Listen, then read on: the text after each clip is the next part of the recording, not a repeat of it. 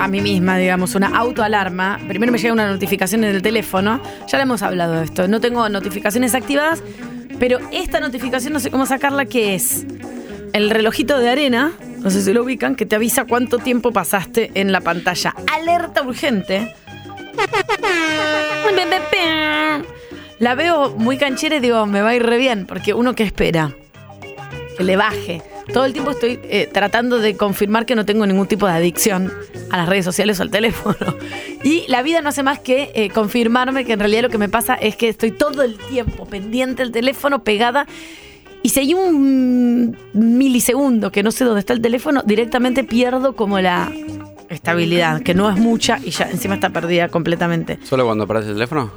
Solo cuando pierdo el teléfono. Lo otro es totalmente pasajero. Agarro. Dice reporte semanal. La semana pasada mi reporte semanal, con mucho orgullo lo digo. Como si- Mi reporte semanal, semana pasada, prim- diez y pico de febrero, decía, tu tiempo en pantalla bajó un 45%, con un promedio de mm, mm, mm, tantas horas y tantos minutos al día. Me llega una alerta urgente recién. Reporte semanal del tiempo pasado en el teléfono. Y ahora, Nati, por favor. Atención, móvil en vivo en directo. Tu tiempo en pantalla. Subió un 77%. Chicos, you to better. 77% la semana pasada. Mi promedio claramente es como alguien más está criando a tu hija, porque con esto. O sea, hay alguien que hace las compras por vos, hay alguien que está yendo al psicólogo por vos. No puedo hacer nada con este tiempo en pantalla. No tenés todo. No tenés. Sí. ¿Sabés qué será porque lo eh, tarda más ahora en desbloquearse? En No, bloquearse lo que la pasa es que pantalla. adentro te tira, te tira el tiempo más detallado de aplicaciones. Aplicaciones, todo. Quizás le diste el teléfono a tu hija que mire YouTube y eso te lo, te lo Totalmente. Alguien más se está criando a mi hija. No, es común. O- ¿Cómo Lo, es? lo único que veo en los restaurantes es a padre con chico que no se lo aguanta más y le ponen el celular No. así, tipo en apoyar una botella de No es que no se aguanta más, Angarola. Vos Ah, porque eh, no tenés hijos, si no, no puedes comer. Apoyar una botella de Y sí. soda y miran cosas. Entonces, por eso imagino que tiene más, más Claro, consumo. es que si no, no puedes. ¿Cómo se ve? No sé cómo es. eh, Cuando te aparece. Vos ir a comer a un restaurante es una, es una cosa que dejas de hacer el día que parís y volvés a hacer cuando tienes 18 años. 75%. A ver, quiero verlo en Puede ser lo de YouTube.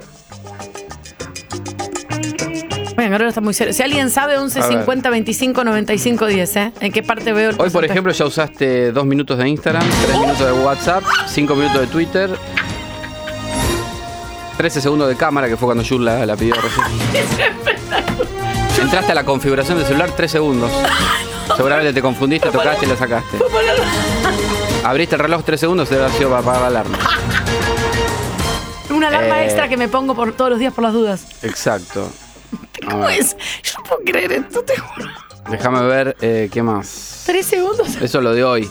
Eso es lo Quiero de hoy. ver lo de la el promedio. Para Instagram ya Bueno, es muy- no sé, no, no Bueno, puedo- no, es un montón. Semana, dice, claro. Claro, entonces técnicamente no está tan mal. Porque hay como una, hay como una sensación. Esto es, no voy a decir absolutamente nada nuevo. Sobre todo, creo que ayer traté de no ver prácticamente Instagram, salvo una foto que subí muy buena, me regalaron una gorra de eh, Top Gun, o sea, de armas al tope. La gente ya me va eh, acercando merchandising oficial de armas al tope. Yo siempre agradezco. Entré a Instagram para subir mi foto de armas al tope y me olvidé poner la P, la E. Puse armas al top. Porque como no tenía los anteojos puestos, no vi que me faltaba la E y ya. Solo abrí para eso, pero en el instante que abro Instagram para subir mi foto con mi gorra nueva de armas al tope, me doy cuenta que es fin de semana largo. Es en ese momento donde yo me doy cuenta que este es un fin de semana extra, extra large, como dicen los canales de televisión. Claro. ¿Por qué? Porque tenés que venir a laburar. No, no. ¿Cómo me di cuenta que era extra, extra large? Porque estás en Instagram y viste gente al pedo. Esa, gracias, Angarolo. Ahí es donde me eyecto automáticamente porque el fin de semana estuvo re lindo, hoy ya es lunes. El fin de semana fue re lindo de temperatura, un poco de frío, un poco de no sé qué. Y digo, ¿dónde está toda esta gente que, para mí, yo ya cerré la temporada, ¿se entiende? Yo me fui en diciembre porque ya después me tuve que poner todo el día a trabajar cuatro horas. Para mí ya no existe más la temporada de vacaciones o lugares bonitos donde ir. Pero si entro y veo un mar. Bueno, Jimena Barón está en Jamaica y en Miami. Explícame. Chicos, Si sos influencer te- y te va bien, eh, pasa eso. ¿no? Jamaica y Miami en, en- en la mis- en el mismo viaje, loco. Por eso lo, por eso el 60, más del 60% de los jóvenes menores de 30 años, entre te diría 10 años y 30 años, cuando le preguntaron qué quieren hacer de su vida, en su futuro, quieren ser influencers. Yo también quisiera ser influencer si fuese joven Nunca, y ninguno alocada. dice de qué, Claro. digamos, pero, y bueno, pero el influencer es eso. y no, influencer de qué? Es que el, el rótulo influencer es influencer justamente es alguien que el- el- el- hace cosas, eh, no. lifestyle, No, el influencer es alguien música. justamente lo dice la palabra, es alguien que influencia al resto, y pueden ser miles y de millones, influencia al resto con algo en particular. Es que en general el moto eh, no, no es influencer de ropa, es vos decís es influencer y es influencer y se entiende que saben que trabaja en redes que puede ser lifestyle, food and drinks, cinema and friends, pero en general vos decís influencer y ahí aparece, ¿entendés? Entonces se entiende que es eso, porque sería medio raro que... alguien de 25 años diga, "Y ser influencer de comida, porque el, porque el título es influencer. Después viene de que cada uno hace lo que puede. Porque aparte también va variando. Hay influencers que arrancan con eh, lifestyle, que es boliches, lugares. De golpe viene una marca, les pone plata de zapatos, bueno, hacen los zapatos. Después viene, No, ¿entendés? de y eso es todo influencer. No, tenés que tener un, tenés que tener un ¿Vos escuchaste, Lee, que te soy influencer de...?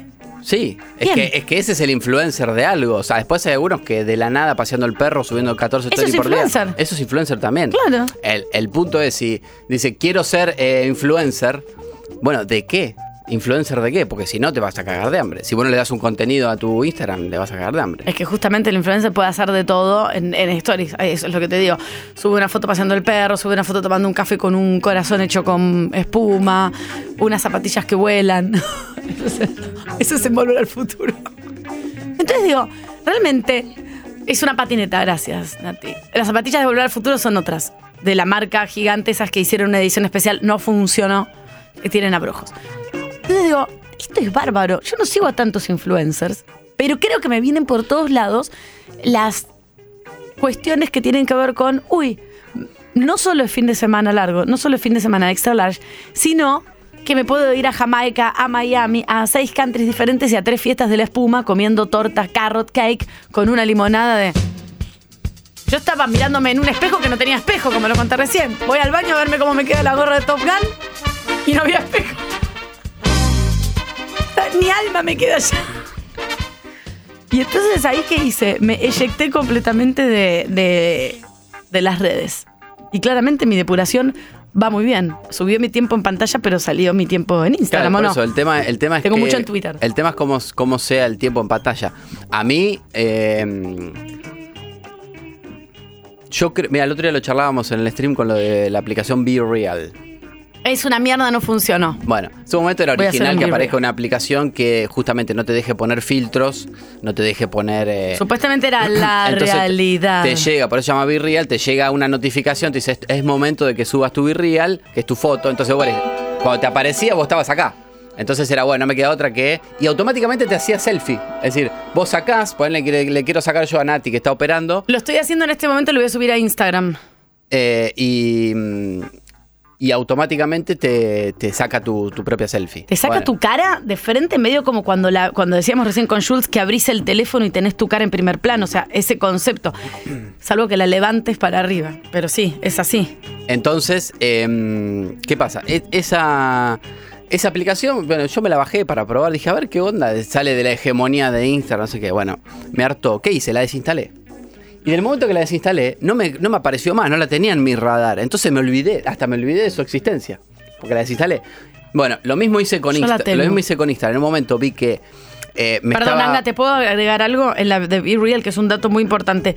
Solo podés subir una, eh, ver las fotos de otros si subís. subís la tuya, a diferencia de Instagram, que vos podés ser una persona con co- una cuenta y ver Bueno. 600 mil Eso ya te personas condiciona. y, con- y a interactuar con 600 mil personas que sigas desde Jean-Claude Van Damme hasta. Lali. Entonces, el en Be Real es, hasta que vos no subís una foto, tenés todo blureado. ¿eh? Eso ya te condiciona porque está claro que el éxito de las aplicaciones es que vos puedas consumirla y Obvio. ver lo que hace otra gente sin, sin tener que subir algo. Yo quiero ver a Madonna sin que Madonna se dé cuenta. Eh, bueno, lo hice con, con Be Real. No, no era algo que me perturbaba, pero era nueva que yo apareció. Empezó a romper las bolas las notificaciones, la eliminé. Y después me empezó a pasar, eh, primero en Instagram, me empezó a pasar con. Esto es, esto es muy personal, a cada uno le puede pasar distinto. Me empezó a, pas- a pasar con Instagram, no con gente que yo vea que está de viaje. Primero con, con cuentas que me di cuenta que no me interesan, porque por ejemplo digo, ¿por qué sigo a Marley? La verdad no me interesa la vida de Marley. Está todo muy bien con bueno Marley. los lugares a donde está viaja. Todo, está todo bien con Marley, es decir, es- me cae divino, te hace un programa recorriendo el mundo. Pe, pe, pe, pe. Pero digo, la verdad que no me. Y es es alguien que sube muchas fotos con su hijo y cosas, ¿verdad? Y ahora no me interesa. Entonces lo dejo de seguir. Y así empecé a rastrear y ver famosos de la tele. Que yo empecé, los empecé a dejar de seguir. Y lo mismo con gente que por ahí me crucé en mi vida, que ahora no me la, no me la cruzo más, que no me interesa y que sube fotos constantemente y me aparece todo el tiempo Pepito en eh, su ferretería. Y la verdad digo, no me interesa. ¿Por qué estoy consumiendo mi cabeza con esto? Y los, los, eh, Yo soy cobarde y silencio. Bueno, no, no, eso es válido también. Por eso existe No silenciar. borro, no borro, Porque silencio. alguno por ahí no lo quiere dejar de seguir para que no sea, ¿viste? Porque te sigue y qué sé yo, y no te peleaste, no pasó nada raro, así bueno. Eh, eso sí por un lado. Y por otro lado, lo otro que para mí fue lo más sanador es eh, dejé de consumir todo lo que tenga que ver con gente que hace cosas parecido a lo que hago yo. Competencia. ¿Por qué? Porque siempre te estás mirando para el del costado, que lo cual está bien ver la competencia que hace, cómo le va. Pero a mí siempre me, me tira la comparación, me tira para un lugar negativo y me tira para como que el otro está haciendo cosas mejores que yo. O siento que por ahí después, no sé, termino copiando algo que hace el otro inconscientemente. Entonces, todo lo que sea de mi radar, todo lo que tenga que ver con medio de comunicación, no Yo sigo tengo nada. una cosa que es, eh, no puedo Y no sabes la paz que me trajo. Pero veo gente muy feliz, mucho más feliz que yo. Porque digo, qué bárbaro este fin de semana largo, se fueron y vinieron y, y se fueron. no- ni siquiera lo que hacen, porque ya es- historias prácticamente ni veo. Pero me aparece y digo, ¿por qué no puedo estar ahí? ¿Por qué no puedo estar en ese lugar espectacular? ¿Por qué no puedo ir a Jamaica y después a Miami? 11 50 25 95 10 si tenés una vida de mierda, nos lo contás a nosotros y nosotros también tenemos una vida de mierda y te escuchamos. ¿eh? Por algo es feriado y estamos trabajando para ustedes, porque este programa es por y para todos ustedes. Vos sabés que sí. Metro. Tanga, anginas, ¿cómo están? Che, chicos, ¿me pueden seguir en Instagram, por favor? De buena onda. Mi ¿Me amor. hacen la gauchadita? Va. Gracias, se lo agradezco de corazón, ¿eh? Pero no dijo la, no dijo la arroba. Depende qué subas, ¿eh? depende qué subas. A mí me gusta ver igual gente pasándola bien, porque después si no hay otras cuentas que son muy tremendas, y digo, digo, todos tenemos una amiga o alguien que dice que sube todo el tiempo cosas, pensamientos, o cosas de energía, o cosas... Vamos a estar bien El cuando día- acabe el año. El otro día, el otro día caí de casualidad por, porque justamente me lo tira el algoritmo, el algoritmo porque se ve que alguien que yo sigo eh, lo, lo sigue y lo likea. Entonces todo eso que, lo que muchos que vos seguís y likean te aparece a vos en la lupita. Y caigo en un flaco que me pongo a ver un par de videos, habla así, estas cuestiones de, de la vida y situaciones que nos pasan a todos, como hay un montón de situaciones, pareja, familia, todo. Videitos de 40 segundos, muy bien editados, con subtítulos, una claridad el tipo para decirte, mira, a vos te pasa esto con tu mamá, a vos te pasa esto con tu Qué papá. raro eso en o cuando a vos te pasa esto, yo de hecho, mira que hay 80 millones de gente, de personas que hacen esto. Yo digo, wow, ¿viste? Me, me- me vi como 15 videos de esto. Te habla de las mascotas, tu relación con las mascotas. Eh, te habla del, del budismo. ¿Pero es psicólogo o algo? Te- entonces, digo, y aparte, la verdad, 30, 40 segundos con subtítulo muy claro, muy concreto, la palabra justa. Agarro y digo, che, mira qué interesante. Miro su, su biografía y, y no decía nada. Decía, decía, sí, doy mensajes de la vida, no sé qué. ¿era un ñato? 700 mil seguidores. No, bueno, bueno. 700 mil seguidores. Ojo, chiques. Ojo. 700.000. Entonces, pará, veo. eh, a ver si. a- ahora voy a ver si, si lo encuentro. Feliz no lo voy a escrachar. Pero. eh, resulta que. eh, me- entonces veo la biografía. Digo, che, qué, qué raro. Qué raro. Entonces. Mm. Como la- persona que hace tapping, capping, packing, dice, que se pero toca primero, primero es creador digital. Bueno. Después dice, Un "Tra- pillo. trato de hablar de una manera simple, se nota porque es muy claro. Ayuda a sanar heridas emocionales. Ay, no, chicos. Pará, esto es muy peligroso. Es muy Bueno, peligroso. perdón, termina ahí, termina ahí. No dice psicólogo, sociólogo, Claro. sexólogo, eh, Nada. Nada, no dice nada. Entonces tiene un, un- un link donde digo, bueno, acá voy a encontrar. Entonces me metí. Vende porque esto la gente no lo hace. Y hay que hacerlo, porque vos hoy en las redes comp- comprá cualquier cosa, hay una persona, una influencer, como decía Tani, influencer, y, y te, haga, y te habla de depresión. Y vos agarrás y te pones Claro. a verlo. No, pero tenés que tener mucho cuidado. Bueno, entro al, entro al, al perfil. Acá puede- hay un link para sus podcasts, que se llama Hago lo que puedo. Bárbaro. Sesión individual de filosofía. Acá informa su Twitch, Vos lo podrías hacer, YouTube. Angarolo, ya prácticamente. YouTube, blog, TikTok, Instagram y Twitter. Y después dice mi página web. Digo, bueno, acá voy a encontrar su, su, ac- su situación académica. Bueno, dice dónde vive, una ciudad que amo. Tengo un gato. Y ahí abajo dice sobre mí. Entro sobre mí. Ah, la mierda que se tomó tiempo, Angarolo. ¿eh? Una ciudad, vivo ¿Lo, lo acá. querés tirar o querés chequear? Eh, No, lo estoy no, checando este instante, Alejandro. Eh, tengo un gato, bla, bla, bla, que me hace reír. Aprendo No mucho. se puede hacer más lento. Apasionado del zen, de la filosofía, soy autodidacta.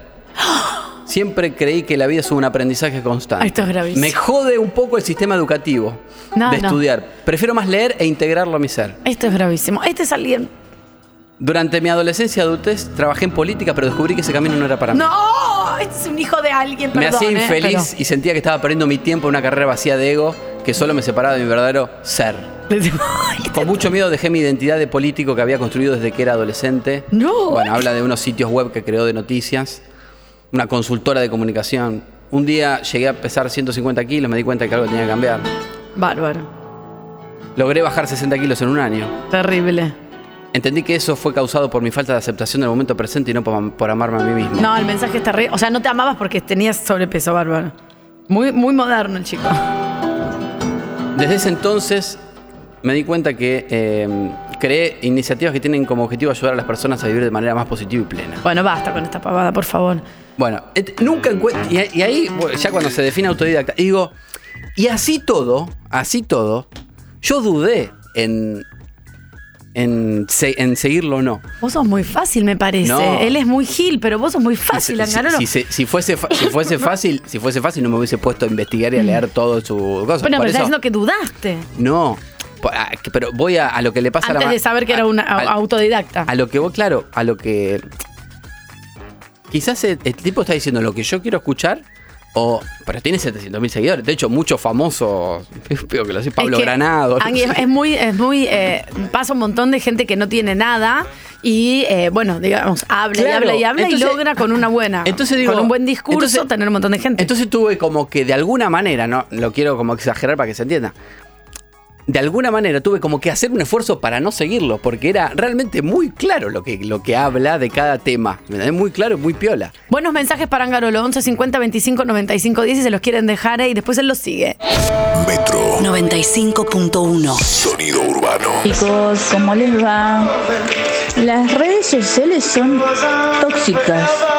La gente sube cosas mostrando felicidad que no tienen porque vos los conoces en la vida real y no son tan felices como muestran en las redes, entonces te bombardea una felicidad que no existe. Lo mejor sería no tener redes sociales, pero uno no se entera de novedades del trabajo, de Claro. productos que necesitas consumir para tu trabajo, evolucionar, bueno. Y hay sitios que están buenos de evolución personal. Ponele bueno, 1.5, pero en la general lo mejor sería no tener redes. Eugenia de la Falda. Euge, Eh, toda la razón del mundo. Para empezar no tendríamos que tener redes, pero también qué aburrido no tener redes, porque un poquito hay de, de un disfrute de ver ahí cosas. Eh, recién lo, lo- lo hablábamos con Lali, vos me decías, vos me decías, me decías que habías limpiado, ¿qué te pasaba? No, yo eh, pienso que por nuestra profesión a veces tenemos que estar como, o tenemos la idea de que tenemos que estar mirando todo el tiempo todo lo que está pasando, todos los famosos. Si, si no te, claro, si no te, vos sabés que eso es, a, a mí, Tania, poner a mí eso me, re- me repasaba, eh, que, que por, por laburar en los medios y qué sé yo, el momento seguía como 2.000 cuentas entre famosos de la tele, influencer, cosas, era como, no, yo tengo que saber absolutamente, más o menos a la pasada, qué está haciendo cada uno, porque eso sumale diario, en página de noticias, etcétera, etcétera. Y llega un momento donde digo, si empiezo a dejar de seguir, voy a, voy a, voy a deteriorar mi eh, capa- capacidad profesional. ¿Vos pensabas eso, Lali?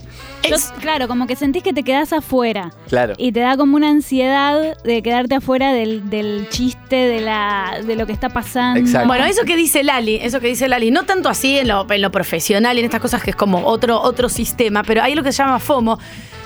Nati lo escuchó hace muchísimo tiempo, tipo 2008, en otro país 2008. le- lejísimos y carísimos, sí, porque Ah. 2018. eh, y nosotros, para nosotros es medio como una novedad. De hecho, hay como una, a veces eh, lo escuchamos decir y decimos, que cats es esto, que es FOMO, que es Fearing of Missing Out en inglés, porque claramente viene de otro lugar.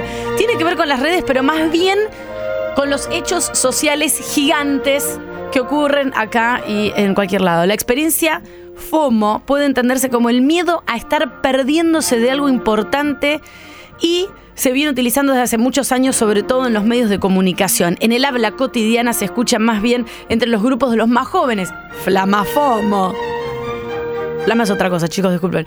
FOMO es esa sensación, un poco lo que dice Angarolo, pero más vinculada a los hechos sociales. Por ejemplo, Nati tiró un muy buen ejemplo de FOMO, que es lo mismo que me pasó a mí, pero no podía, que es Argentina campeona mundial de la...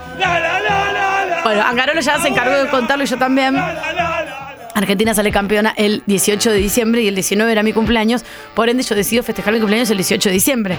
Por ende, como un gil, no fui a ningún festejo de la selección de la escaloneta campeona, como Nati, que no fue.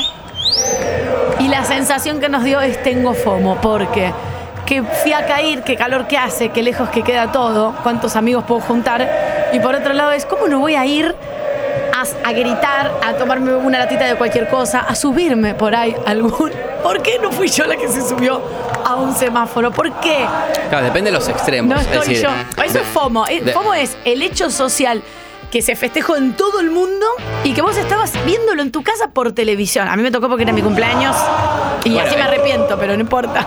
No se va a volver a repetir. No, el no. No se va a volver a repetir. No, el hecho, el no, no es que vos lo estés viendo por televisión. El hecho de, de que vos en- te sentís eh, con ansiedad de que no estás eh, Claro, porque- en el obelisco arriba de un semáforo. Claro, porque te dan ganas de ir porque decís, pará, ¿qué estoy haciendo acá con el aire acondicionado? ¿Cómo no estoy festejando? Porque el FOMO es, claro, haciendo zapping, un loco. Eh, ah, vos estabas con COVID, Lali, muy pobre. Bueno, yo eso te- no, eso yo te- estaba eso- comprando gaseosa. Eso te, eso te saca de. No, hablamos de, perdón, si, si no, si mal no interpreto lo que dice Nati, hablamos del día que vinieron los jugadores y vos. Claro, no el día de tu cumpleaños. Yo No, lo tuve el día del festejo. Cuando Argentina salió campeona, tuve la, la- además de que llegaron los jugadores, la gente salió a la calle. El 18 de Por diciembre. eso, el que dice Nati, el que dice Mati, Nati es el martes. Claro, Eh, no importa, de- cualquiera de los dos, digamos. Ah, Yo el 18 de diciembre, y me arrepiento, me quedé en mi casa organizando mi cumpleaños, que igual fracasó porque era mi cumpleaños y había salido eh, Argentina campeona del mundo. Pero yo dije, ¿cómo no estoy en la calle? Porque si no hubiese sido mi cumpleaños, yo estaba en la calle festejando, Claro. ¿entendés? Y veía en redes, en la tele, en mi chat de amigues, todo el mundo estaba festejando. De hecho, se habían juntado y yo no me había juntado, claramente, porque una abuela festejando mi cumpleaños, errores. Pero FOMO era esa sensación de, sí, yo quiero estar ahí, pero no voy a estar ahí, porque no puedo, porque no quiero. Nati tenía calor, estaba con el hijito, dijo que voy a ir ahí a todo. No, y además. Después y vi además, amigas en bicicleta con los hijos con la bandera. Y además, y además, pero FOMO, además FOMO. también, además también, eh, quizás no, no es. eh, quizás no, no, no hace falta que vayas. Es decir, uno se crea en la cabeza que tiene que estar. Y capaz que si justamente no estás, es porque no, no solamente porque tenías que hacer otra cosa, sino porque elegiste hacer otra Claro, cosa. si no, no te da FOMO, porque el FOMO es justamente que Claro. vos quieras hacerlo es como lo y no que, lo estás haciendo. El ejemplo que, Si que- no, no vas. el ejemplo que cuando hablaba dio José anoche, que nosotros también lo hemos charlado en su momento, lo del fenómeno Coldplay. El fenómeno Coldplay que termina siendo cuántos, cuántos fueron, de cuántos recitales fueron. 11. Ocho, No, diez, no me acuerdo, bueno. 11, bueno, es un una fortuna 12, de bueno, recitales. ya no me acuerdo. Y claramente, claramente se va generando como una especie de efecto dominó en donde eh, nadie duda la popularidad de Coldplay, te pueda gustar o no, no, no lo ponga más de Uy, 30 no. segundos porque Tania te pega un Me cabezazo. agarra un ataque, esta Eh, mierda. Pero ¿qué pasa? Vos ves en Instagram todo el tiempo, fomentado obviamente que, porque si no fuese por las redes sociales, que es un espectáculo espe- tremendo de luces, todo. ¿Y qué pasa? Y medio que decís, che, está todo el mundo en Coldplay, ¿por qué yo no, no fui? Exactamente, no, y, aparte la definición de FOMO es, esto es un evento social que trasciende si me gusta o no. Por ahí no me lo tengo que perder, porque por ahí es un recital que va a quedar como realmente en la historia. Fito Páez los 30 años. Yo dije, yo soy muy fanática de Fito Páez, mi primer recital en la vida que fui fue el de Fito Páez, al Teatro Ópera, tenía 12 años, creo, una cosa así. Cuando suele, y después Fito Páez hace 30 años después, El amor después del amor, no hubiese ido, pero me da FOMO. Porque digo, hay una cuestión mía, desde lo más profundo, que dice, che, estaría bueno haber estado ahí, porque es un evento que es una vez y nunca más, porque no volvés a cumplir 30 años del amor después del amor, donde... Pero no quería. No, el problema, sí creo que, quería. el problema creo que radica. el problema creo que radica cuando. eh, y más obviamente aumentado eso por, por las redes sociales, donde ves. Poner, no fuiste a ver Coldplay y cuando abrís tu teléfono tenés 60 Y la de Coldplay. hicieron transmisiones especiales sin la parar, tele, cualquier so- canal. sobre todo la de las redes sociales. El tema es cuando hay cosas que lo de Fito Páez tiene, una, tiene un, con- un contexto, lo de si querés los festejos del mundial. Pero a veces cuando te empieza a pasar con un montón de otras cosas que nunca te interesaron, pero pasan a, a- a generarte ansiedad porque las ves en redes sociales y, che, para, yo quiero estar ahí, ¿por qué estoy acá? FOMO es una eh, patología psicológica descrita como una aprehensión generalizada de que otros podrían estar teniendo experiencias gratificantes de las cuales uno está ausente. Eso es FOMO, es todo el mundo está ahí pasándola re bien y yo no, eh, no solo no estoy ahí, sino que estoy haciendo otra cosa que probablemente sea mi- cebando bueno, un mate. Es, eh, es un poco parecido a eh, ver una foto de un amigo o alguien que seguís que está en el Caribe y vos estás acá y decís, mira, mira, mira yo dónde estoy, mirá mi alrededor, estoy acá en un sillón en, en Chacarita y esta persona está eh, en Cancún. Vamos a hablar con alguien que sepa, porque es muy espectacular. A mí me pasó con los festejos, no tanto con el día del micro de la selección, porque ahí ya era distinto y me... pa- ¿Qué- ¿Cuál fue la diferencia? Hablo de mí. El día del festejo de Argentina, vos en la esquina de tu casa ya estabas festejando. El día del micro tenías que ir a ver el recorrido del micro, no ibas a ver nada. Entonces, a mí me pasó solo el día que Argentina eh, salió campeona del mundo, digamos, pues podías festejar en el kiosco a la vuelta, en otro barrio, en, en Jujuy, yendo en moto con Nati y el novio, iba a estar bien el festejo. El del micro ya me daba más fiaca. 11 50 25 95 10 nuestro WhatsApp. En un rato vamos a charlar con alguien, ¿o no? ¿Podríamos llamar a alguien? Sí, obvio. Que no seamos nosotros, que ya somos el influencer que sigue Angarola que te dice que es FOMO. Tania y Angarola. Lunes a viernes de 9 a 13 por Metro. 95.1. Sonido urbano. Si vos sabes que sí. Cojinche radial. 10 de la mañana, un minuto, 20 grados la temperatura, ya se terminó la ola de frío, ahora vuelve el calor. Eh, a pesar de que es feriado, eh, hay caos vehicular y por eso te traemos el informe de tránsito más completo de la radiofonía latinoamericana. Atención, la subida a la autopista 25 de mayo desde Ingeniero Huergo. Total eh, por obras. Hay demoras en Panamericana, 13 carriles cortados. Demoras a la altura del kilómetro 18 Martínez, sentido provincial. Lento, lento. No se paren a ver, por favor. Sigan su rumbo con precaución. Subte línea B, servicio limitado entre las estaciones Leandro N. Alem y Los Incas. El resto de los trenes, subtes y el premetro funcionan con sus cronogramas totalmente habituales. Desde aquí, desde vos sabés que sí, como siempre. Les pedimos, conduzcan con mucho, mucho. Ah, amor, mucho, mucho amor, mucho. Amor, mu, mu, mucho, mucho, pero mucho. Hoy más que nunca, por favor, ¿eh? mucho amor. Twitch somos Metro 951.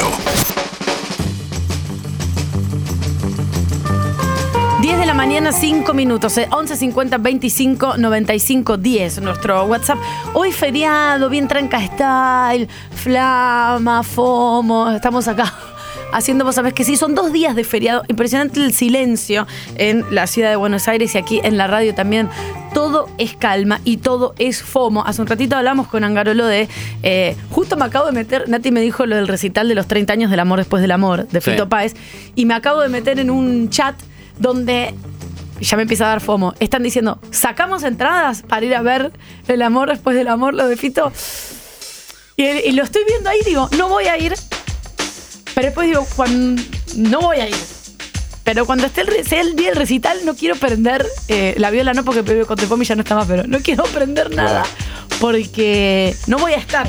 ¿Entendés? Ya sé que no voy a estar, pero ya sé que hay un grupo de 10 que van a ir. Sí, lo peor sería que a mí a veces me pasa, eh, más allá de estar en un grupo de WhatsApp, o, bueno, eso tiene que ver con las redes sociales. Me, me pasa con algo que quizás si, si yo no, no, no lo empiezo, me lo empiezo a plantear por el simple hecho de que hay otros a mi alrededor que van a ir. Eso es ¿me FOMO. entendés? Claro. Entonces, por ahí eh, hay cuatro de mis amigos que están sacando entrada para, eh, para ir a, eh, no sé, a cierto recital. Que yo me gusta, me gusta, pero no es que soy fanático que me voy a ir a pagar 15 mil pesos y a sacar la entrada. ¿entendés? Pero desde el momento en el cual ellos empiezan a organizar para ir, yo me agarro una especie de ansiedad de Claro. que estoy una semana diciendo, cabo, ¿me subo o no me subo? ¿Me subo o no me subo? Bueno, eso- Y no es tan complicado decir, ¿te dan ganas de ir o no? Eso, eso es la aprehensión generalizada. Este es un tipo de Y- como de cosita social de, de que nos agarra. Y sabes dónde, en, en otro caso que me pasó, que a todos nos pasó con el mundial, obviamente. Pero si encima te gusta el fútbol y qué sé yo. Pero eh, después cuando, cuando, cuando arrancó el mundial, sobre todo, después cuando ya empezó, empezó a avanzar Argentina, algunos al revés, cuando empezó a avanzar Argentina, uy, cómo me gustaría estar en la semifinal en Qatar. Ay, sí. Encima, imagínate, todo el mundo subiendo stories desde allá, todos los, los canales 24 horas de allá, lleno de argentinos, 40.000 argentinos en cada partido. A mí al principio me pasaba, al principio dije, che, no, digamos, tendría que estar ahí. eh, o mirá, lo- mirá, mirá el momento histórico que me estoy perdiendo. O sea, después decís, llega la final Mangueo, mangueo, me saco tres préstamos personales, vendo, vendo el coso, el triciclo de mi hija. Claro. Y por ahí llego y por ahí puede ser que esté, ¿entendés? Eh, Es, es muy impresionante. Igual bueno, es- mucha gente lo, viste que mucha gente lo, lo hizo. Ahí se mezcla obviamente la realidad porque sentís el fútbol y me qué sé yo. No, y el hecho social también. A mí me hubiese gustado estar. O sea, el, el mundial en sí no me interpela, pero digo, estar en un evento tan grande. Bueno, que salimos campeones del mundo. Bueno, FOMO sí, FOMO no, y todo lo que nos, nos acarrean las redes sociales es como todo una cuestión y es un mal de, de- de la época, digamos. En los 80 fue una cosa, en otra- ahora a nosotros nos toca estar atravesados por esta cuestión social que tanto daño nos hace. Dijimos que íbamos a llamar a alguien que realmente supiera, no nosotros, y por eso estamos con eh, Ximena Díaz Alarcón, que es cofundadora y CEO de Universal. Ximena, buen día. Angarola y Taño te saludan. Hola, buen día, ¿cómo va? Bien, ¿y vos? Muy bien. Gracias por atendernos un feriado.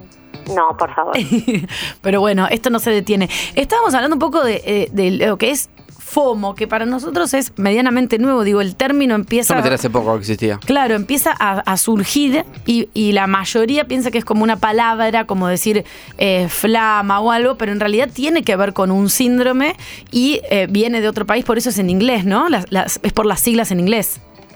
Sí, es Oh. una sigla precisamente. Claro. Es, es el, es el fear of missing out, el miedo a estar perdiéndose algo. Es un, un acrónimo en realidad. Vieron estas palabras que Sí.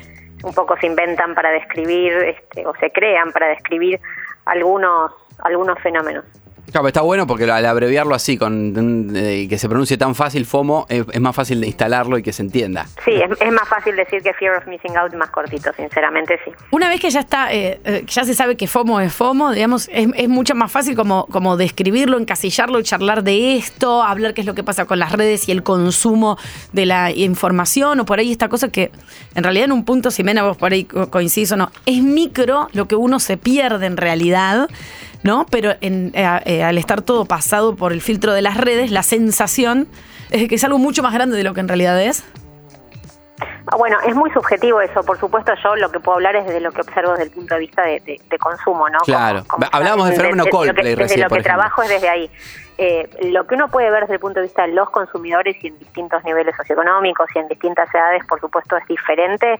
Es que en realidad, como síntesis, uno puede decir que la tecnología o las redes potencian un, un fenómeno bastante humano, que es el deseo de, de un poco espiar la vida del otro, envidiar a veces las situaciones o vida del otro y pensando que son como bastante más idealizadas de lo que pueden llegar a ser en realidad. Lo que pasa con las redes es que amplifican esos espacios que uno puede llegar a creer que son aspiracionales, porque antes uno, y cuando digo antes me refiero a antes de las redes, digamos, eh, uno podía llegar a, no sé, envidiar a su vecino o el viaje de fulanito. o Ximena, quien la fuere, frase de Pero no te enterabas el de pasto lo que de- pasaba en todos lados. El pasto en la casa de enfrente es más verde, esa frase ahora, eh, viste que se, se usaba mucho como para Sí, esta el feed- comparación. El feed, del otro es más cool, Claro. sería lo mismo. Sí, digamos, eh, eh, lo, de que es más verde el pasto del vecino, por algo se creó, se Claro. creó ese refrán y tiene que ver con eso. Uno siempre mira un poco, y los humanos siempre miramos un poquito de costado estas cosas. Cuando digo costado no porque lo viemos, sino porque lo miramos de reojo tratando de pispearlo. Y la verdad que lo que hacen las redes, o lo que hicieron, una de las cosas que hacen las redes es amplificarlo. Muchas veces sirve para, para inspirar ciertas cosas y por supuesto alguien está en alguna situación que uno puede querer participar, no sé, unirse a una causa y digo, las redes también sirven para eso, no es para tirarle siempre este, la crítica, pero es verdad y está bastante estudiado eh, desde, desde el punto de vista de- del impacto en la salud mental eh, que pueden llegar a tener las redes en este sentido, que bueno, hay, hay ciertos perfiles y hay, hay, hay ciertas edades y hay ciertos momentos de, de la vida donde esto puede ser bastante contraproducente, no estar mirando tanto cómo vive el otro y por lo tanto pensar o asumir que la vida del otro es mejor, Claro, eso. como de modo un poco acrítico también, ¿no? Si Claro. Es una foto en definitiva. Claro, eso. Nosotros al principio del programa, Tania hablaba de cuánto, cuánto consumo que te aparece el teléfono, te tira el consumo semanal, de, de cuántas horas en Mm. pantalla estuviste y demás. Y creo que es, es eso que, que nos cuesta medir y ante, ni siquiera ante cada momento libre, sino ante cada momento. eh, estamos eh, chusmeando, ya te estás esperando cinco minutos algo, abrís el teléfono y abrís Instagram. Mm. Entonces, es como que, eh, creo, eh, eh, corregime quizás, por ahí como que sin darnos cuenta, un montón de experiencias. Eh, el otro día lo veía, eh, hago un breve paréntesis a esto que te estaba diciendo, lo veía en la, en, la, en la foto de LeBron James, que metió el doble, que lo convirtió en el jugador con más puntos en la historia de la NBA. Eh, Y muestran la foto cuando él está en el aire, a punto de sacar ese tiro que lo convierte. Ya todo el mundo sabía que si metía un doble era el máximo goleador de la historia de la NBA. Y atrás se ve toda la tribuna, donde hay poner 5.000 personas. Y está eh, la- la- lo que marcaban era, claro, y se ve, está todo el mundo con el teléfono filmando y no, no, no apreciando que está, está siendo testigo de un Mm. momento histórico. Y vos sabés que, bueno, después a- anecdótico, lo curioso es que había una persona en primera fila grande, una persona grande, que era la única persona que no estaba con el teléfono y estaba mirando el momento. Mm. Esa persona era el dueño de Nike, que es justamente el principal sponsor de, de LeBron James. Eh, Y obviamente un tipo de 70 años que tiene otra, otra cultura, otra cabeza. Pero creo que tiene que ver un poco con esto. Entonces, sin darnos cuenta, estamos todo el tiempo, eh, o, ma- o la mayor parte del tiempo, eh, mirando lo que Es que hacen si no hay otros. registro, la sensación es que no pasó. Y si uno Claro. no sube eh, la foto, ¿no? Es decir, yo si no que subo no existo y por ahí, si- y- por ahí y fuiste si no- a un recital, fuiste al festejo de eh, cuando Argentina salió campeón, pero si no está en redes, ¿no? Un poco le quita veracidad de que estuviste ahí.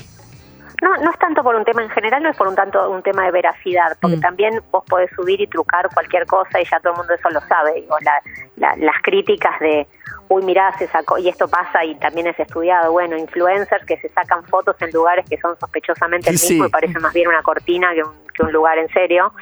Eh, no es tanto un tema de verosidad, porque hoy importa más lo verosímil que lo verdadero, por eso la fake news y todos estos debates, ¿no? Lo que aparece no necesariamente es cierto y en general la gente eso lo sabe. El tema es qué genera eso en tu deseo, qué tanto te dan, qué tan inferior te sentís por, senti- por sentirlo, digamos, si es que te sucede, qué tan alejado te sentís del centro de algo que ni siquiera sabes dónde queda o qué es. Eh, y en general es porque, bueno, está bien, somos somos humanos y pasa pasa mucho eso, digamos. Uno tiene un, a veces, nuevamente, insisto, no quiero sobresimplificar porque depende de niveles socioeconómicos, edades Claramente, y hasta sí. género. Sí, sí, sí. Hay, hay el tipo de consumo. con eso. Sí, sí. Sí, eh, no es el mismo FOMO eh, para, para los diferentes colectivos o lo mismo el, eh, la- la- lo que decías vos, la situación o lo que uno consume y a lo que tiene acceso, sabe. Porque por ahí hay gente que elige no ir a Coldplay, como fue un gran FOMO, y, y otros no- ni cerca está la posibilidad de ir, entonces ya no es una, no, no existe. No, pero y existirán otras cosas, pero creo que igual hay como una romantización de esto del señor de Nike mirando a LeBron James y todos los demás con los teléfonos. También hay que aceptar de alguna manera que, bueno, es parte de nuestra realidad Claro. y el tema del vínculo con la tecnología, en, en todo caso, qué tan crítico puede ser una de esas cosas, que tanto, precisamente, qué tanto criterio puedes tener incorporado, y no solo uno, que por ahí nosotros que estamos hablando somos grandes, sino también la gente más chica, ¿no? Los hijos, los adolescentes, las niñas, los niños. Sí, como Eh, ¿qué- decíamos. ¿qué, tanto criterio les uno les puede, digo, de alguna forma pasar para que juzguen esto de modo crítico? Porque que existe, existe. Claro, es un poco romantizar la situación, decir, no, no, estemos conectados en el aquí y ahora, Claro. la vida real. Bueno, Claro. a veces se puede, a veces no. El celular es parte de nuestra vida también. Eh, digo, eh, como hablaba del consumo y tiene que ver con esto, del el hecho de eh, quiero estar en ese lugar o me agarra ansiedad porque no estoy en tal lugar. Eh, y supongo que eh, a raíz de todo el avance tecnológico, hoy en día uno ya compra. An- antes entr- entrabas, eh, apareció el e-commerce y tenías que entrar a una página y comprar. Ahora ya desde Instagram ya podés comprar. Te aparecen ofertas que te la tiran por la cabeza todo el tiempo. Entonces, eso digamos, inevitablemente hay alguna estadística que decir, che, bueno, esto nos lleva a que seguramente ya hay mucha gente que antes hay montón de cosas que no las hubiese comprado, pero las está comprando porque, porque siente algún síndrome al verla en las redes. No, pero eso es otro tema. Una cosa es el FOMO, que no tiene que ver tampoco ni siquiera con la ansiedad. La definición de lo de FOMO es esto de el miedo a estar perdiéndote algo. La, la F es de fear, es de miedo, ¿no? Es el miedo a que esté pasando algo como que vos no estás participando y perdiéndotelo. Esas imágenes o lo que uno puede llegar a ver en las redes, lo que el consumidor puede llegar a ver en las redes, por supuesto que pueden generar distinto nivel de interpelación y de deseo y que alguien termine al final de- del cuento, digamos, del estímulo, comprando o no comprando. Eso no tiene que ver necesariamente con el fear of missing out. Hay algunos fenómenos de cosas que son muy contextuales y muy chiquititas, que de cosas que se ponen de moda. No sé, les digo un ejemplo que me viene a la mente en este momento. El famoso fidget spinner duró dos meses. Ay, sí, muy poquito. No, no sé, digo, y también se aceleran los consumos en ese sentido. Claro. Uno no puede decir Es más que el efímero. consumo o que el modo de consumo online sea por culpa del fear of missing out. Es estirar demasiado el argumento. Me, me parece que tiene que ver con cosas distintas. Claro. El e-commerce y, y cómo le llegan a los consumidores las publicidades y el nivel de personalización que tiene eso, porque el algoritmo precisamente permite eso. Sabe tú cómo que sea claro. relevante para las personas distintas cosas, porque no es ya el consumo masivo y los medios tradicionales. Entonces, bueno, es verdad, te llegan cosas a tu celular o ves cosas, la gente en los grupos, en las entrevistas, ya parece que el celular me escucha. A veces eso le gusta y le sirve, a veces eso lo asusta. Ah, parece que me escucha. No, no es que te escuche necesariamente, pero sí ve tus preferencias, ve qué cosas te quedaste más minutos mirando, ve a qué cosas le diste like y te conoce más. Entonces uno dice, o los consumidores dicen, bueno, termino comprando cosas que por ahí no sabía ni que quería porque me llegan justo cuando lo necesito, donde lo necesito. Y bueno, ese es el poder que tiene de customización o de personalización uno a uno. Por eso las marcas la pagan, ¿no? las marcas pagan tanto para tener la- lo digital ya resuelto, digamos. Apuntar y bueno, al consumidor sí, es uno directo. de los canales, Sí. es uno, no solo por ventas, sino por comunicación, es Sí, uno de los medios principales en muchos países.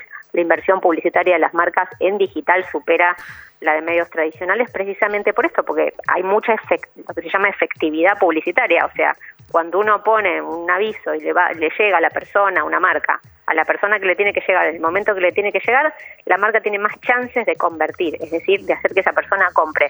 Pero esto es un punto aparte respecto a lo del FOMO. Sí, para- Porque el FOMO es una Sí. situación como de percepción un poco más este un poco más general, no necesariamente tiene que ver con la ansiedad. Claro. uno usa popularmente la palabra ansiedad, pero la ansiedad es un síntoma en sí mismo que es bastante más jorobado que eso. Mm.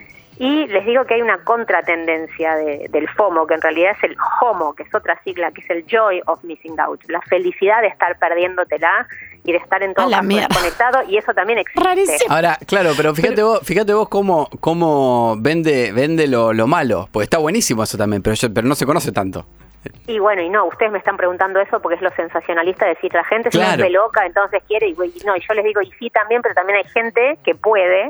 Ser feliz diciendo, "Me quedo en mi casa". puede, que elige quedarse afuera, Claro. feliz de no haber ido a Coldplay, feliz de no estar sacando la foto en el momento y feliz Claro. de no estar usando tanto la tecnología, o sí, cuando quiere. Ximena, Perfiles, hay de todo. Y el del, del FOMO, eh, ¿cómo se vuelve, entre comillas? Porque es fear of missing out, o sea, es el miedo de perderse algo. Ese algo sucede, ponele que estamos con el ejemplo de Coldplay, que estás ahí con el FOMO. Pasa Coldplay y no fuiste. ¿Qué, qué, qué queda ahí cuando eh, estás en medio del FOMO, digamos, y después se desvanece? O sea, es Y si tenés acumulativo. FOMO, supongo que a los dos minutos aparece otro plan que también querés claro, estar. ¿cómo, cómo, cómo se, ¿cómo se sale del FOMO? Mo- Mira, yo no soy psicóloga ni mucho menos, soy analizada hace muchos años, te- lo único que te puedo decir, lo- mi recomendación personal es hacer terapia, digamos, en serio, le me parece que es la bien, sí, sí. de cada uno y cómo lidias con eso. Si te afecta tanto, tanto, tan tremendamente, si realmente te hace sentir mal eso, me, me parece que cabe la pregunta de por qué te sentís tan mal, por qué pensás que tu vida es tan mala que necesitas necesariamente realmente te genera angustia ver eh, situaciones de los demás o la vida de los demás, en vez de inspirarte o de querer participar, ¿por qué te hace tan mal? Claro. Pero nuevamente, no es mi especialidad, yo no soy psicóloga, en todo caso me analizo hace muchos años, así que mi respuesta subjetiva sería, la verdad, terapia. Pero bueno, la verdad no, no tengo idea cómo se sale. Lo que sí sé que es que seguramente te pase a nivel de consumo que si hoy es Coldplay, dentro de 15 Va a minutos ser, es otra claro. cosa, porque evidentemente tenés una estructura eh, y una forma de percibir la realidad y un vínculo con eso donde te debes sentir muy poco. Claro. Bien, Ximena, muchas gracias. Eh, Jimena, eh, charla. Ximena, para irte, ¿me repetís la sigla de la felicidad? ¿La de la otra? No, no, no digo que sea de la felicidad necesariamente, pero es de la, la alegría de estar perdiéndoselo, la elección Esa. de estar perdiéndoselo, que es con J, Joy of Missing Out. Excelente. gracias. Ximena Díaz Alarcón, cofundadora y CEO de Universal. Gracias, uh, gracias Ximena, hasta luego. 10 de la mañana, 37 minutos. Eh, hubo un accidente tremendo en el kilómetro 18 a la altura de Martínez que ocurrió a las 6 de la mañana, por eso decíamos en el informe del tránsito las demoras que hay. Una noticia eh, fatal y un poco lo que siempre hablamos acá en, en el programa que tiene que ver con la educación vial y además estas cuestiones que suceden con gente alcoholizada al volante que generan estos eh, desastres. Bueno, y hay una mujer de 25 años muerta. Todo, viste que todo es una, todo es una. eh, estaba, estaba viendo cómo fueron todos los hechos. Eh, murió una mujer de 25 años, feriado a la mañana temprano. La Eh, mañana, hay sí. menos, menos tránsito, obviamente, eh, porque no es un día hábil. A un muchacho se le revienta el neumático en el carril rápido. Entonces, según explica él, no puede trasladarse a la banquina. Claro, por estar en el carril- en la izquierda, La queda ahí. Hace el protocolo correspondiente. Es decir, lo que te dicen es eh, que estas cosas. Empiezo a explicar esto porque estas cosas ya las tendríamos que saber todos antes de subirnos a un auto, pero la mayoría no lo sabe. Es peligrosísimo bajarte del auto en una autopista. No hay que bajarse nunca. Bueno, el tipo se bajó, puso la, la- la baliza, ese, ese triángulo que se pone, y hasta puso, empezó a alumbrar con una linterna para Claro. que justamente lo vieran y se venían por el carril rápido. Ay, qué desesperación. Eh, viene atrás otro auto a mucha velocidad, porque es eh, carril rápido, y, se la, y le pega. No mata de casualidad al hombre que estaba abajo del auto, porque el hombre se tiró para el costado eh, y el auto impacta contra, contra el auto que estaba eh, con la goma pinchada. Eh, y atrás de ese viene otro auto donde eh, muere, muere esta mujer. El auto que Una especie de impacta. choque en cadena. El auto que impacta contra el auto que estaba con la goma pinchada eh, era un pibe que tenía 2,14 de alcohol. Que casi de milagro no mató al que se había bajado del auto y a raíz de eso muere la, la persona que, que venía atrás. Por supuesto hay un hecho fortuito que, que tiene que ver con que se le pincha la goma, queda ahí, ahí se... Ahora, todo lo otro, todo lo otro es sumamente evitable. Proba- probablemente si no estás alcoholizado puedas, aunque sea volantear un poco más. Claramente, la persona que estaba con 2.14 de alcohol en sangre no se dio cuenta que el auto estaba detenido, digamos, nunca, va, no, no, porque justamente no ves bien, se le nubló y no se dio cuenta del, au- del auto detenido, más el auto chocado y no pudo volantear, no pudo hacer la maniobra a tiempo. Néstor, que se llama el muchacho que se le pinchó la goma, eh, dice, cuando lo veo venir al auto, me tiro para el costado, de milagro no me chocó ni me mató, me lastimé todo el codo porque me, me- me- me tiré. Y cuando pasa todo esto, que, me la, que le pega a mi auto, yo voy a hablar con el pibe, como le voy a preguntar qué pasó, y el pibe se baja del auto balbuceando del pedo que tenía. Entonces, lo primero que. ¿Por qué contamos esto más allá de, de- de las indicaciones y los protocolos que hay cuando se te queda el auto en cierto lugar? Que obviamente no lo sabemos porque no hay educación vial en los colegios y, y te le dan el carnet a cualquier persona. Que eh, ahora estamos con la ley de alcohol cero. Y yo lo lo hablaba con, con Giuseppe fuera del aire. Digo, va a pasar lo mismo. Porque ahora es 0,5. Cambia demasiado, ¿no? Porque acá no se trata de, eh, che, porque te pongo alcohol cero, coso. La multa es la misma, todo lo mismo. Y el que antes aspiraba a que no lo pare un control, eh, porque tenía 0,5, ahora lo mismo. ¿Me entendés? Va a ser lo- es decir, para mí va a ser exactamente lo mismo. Si no subís las penas y no empezás a educar a la gente, va a ser exactamente lo mismo. Bien, nosotros seguimos hasta la una, estamos en vivo en este feriado aquí haciendo. ¿Vos sabés que sí? Déjanos tu mensaje al WhatsApp. 11 50 25 95 10. Vos sabés que sí. Metro. Chicos, no me fui a ningún lado por el FOMO que tenía de perderme su programa y que no tenga señal. Amor. No, de no estar seguro de no poder escucharlos. Muy Pero bien. por suerte aquí estoy. Bien, Me quedé en el pavimento. Por suerte te quedaste y por suerte lo puedes escuchar porque el riesgo de no poder escuchar la ruta es altísimo, ¿eh? 11 50 25 95 10. Buen día, escúchame, Pomo, Fomo, Fomo. Eh, hoy en Torquis hay un día tremendo, un sol Uy, no. impresionante, están todos los chanchos ordenados allá al fondo.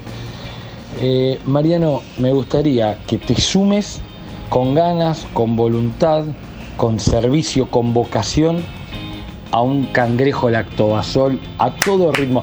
Pero, ¿me entendés? Sí, totalmente de acuerdo. Con ganas. Pero no va a suceder. Sí, porque el día lo amerita. Es hermoso. Vamos a darle para adelante. Lactobasol. Se entusiasmó con la idea de la gente que disfruta no yendo a los lugares lindos. Imagínate si va a querer un lactobasol. Ya vamos a hacer nuestra fiesta. Lactobasol, Gilda, todo lo que la gente necesita para un feriado especial. Un feriado de carnaval aparte, imagínate que es todo pa, pa. ¿Querés decir algo? Sí, que para los que me juzgan, eh, la semana que viene voy a ir al carnaval de Gualeguaychú. Por, ¡No! lo, tan- por lo tanto, por lo tanto ¡Muy no, se- bueno! no se metan en mi vida. Pero si es porque este fin de semana el carnaval. no, no, son varios sábados durante febrero. Por favor, decime que vas a ir a ver a Mari Mari, que es mi comparsa Por favorita. supuesto. Yo fui siempre a ver, bueno, siempre no, estoy mintiendo. Es lo mejor del mundo. No sabía que estaba el otro fin de semana en Todos los sábados, casi todos los sábados de febrero. ¡Muy bueno! Acá seguro vas a bailar esta. A ver, Mari Mari. ¡Amaba Mari Mari! Siempre fui con mi amiga de la primaria. Casa en Gualeguaychú y al- íbamos re chiquititas y nos llevaba la madre y el padre a ver Mari Mari. Le quería, le quería decir a Arnold de Torquist eh, que me viene bárbaro esto que acaba de decir porque justo tenía información para él. A ver, atención. En instantes. Esto no es sola país, Eh, no. Con quiero- el carnaval. Me imagino que te debe llenar de orgullo vivir en Torkins, ahí cerca de Bahía Blanca, en el sur de la provincia de Buenos Aires, un pueblo chico, porque Ernesto Torkis fue un pionero de la industria argentina.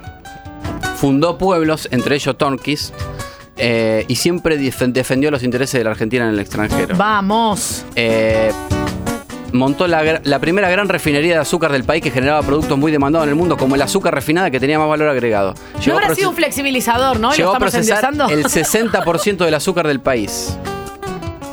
Por ejemplo. Después hizo cervecería Palermo, Ferrum, fábricas de vela, de margarina, de balanza, frigoríficos, fundiciones. El primero en iniciar exploración de petróleo en Mendoza. Financió el ferrocarril del norte de Santa Vamos, Fe. viejo. Ese fue Torquis, Arnold. Espero que no haya sido un flexibilizador. Después chequemos bien. Bienvenidos al carnaval. Si tengo mucha no. Podríamos pinchar otro, dijito. Muchas novias. Podríamos una mañana otra. Eh, el bostezao. Como dijimos con Bárbara Recanati. ¿Sabés quién hizo el torreón del monje de Mar Plata? Ay, ¿dónde iba mi abuelo? Me la voy a llevar a toda. ¿Quién? Ernesto Torquis. No, ¿en serio también? Exacto.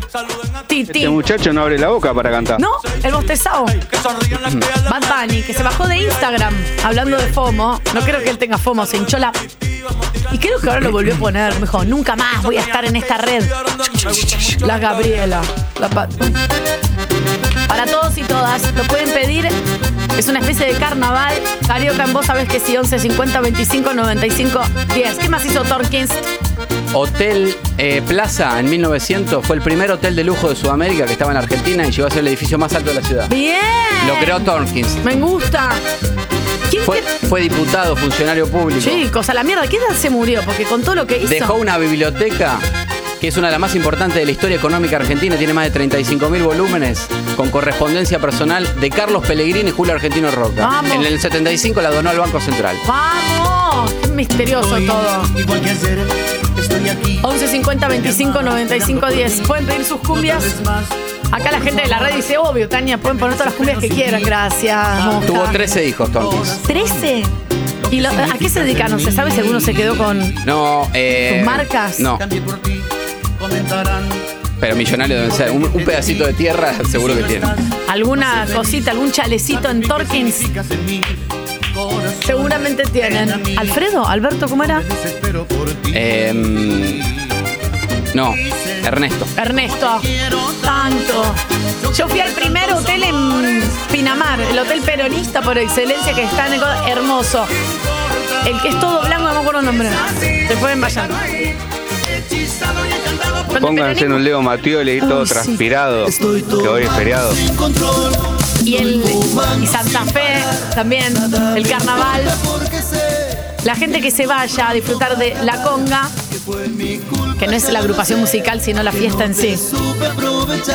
11 50 25 95 10. Lo pedís, lo tenés, lo que quieran, ¿eh? Leo, suda. Shake your body like you do that conga. No, you can't control yourself any longer. Come on, shake ¿Qué your más cosas do hizo. Tonkins? No, Eh, ma- muchas más, pero no vamos a estar aburriendo a la gente. No, me gustan los datos de Tonkins. Hizo, tiene 13 hijos.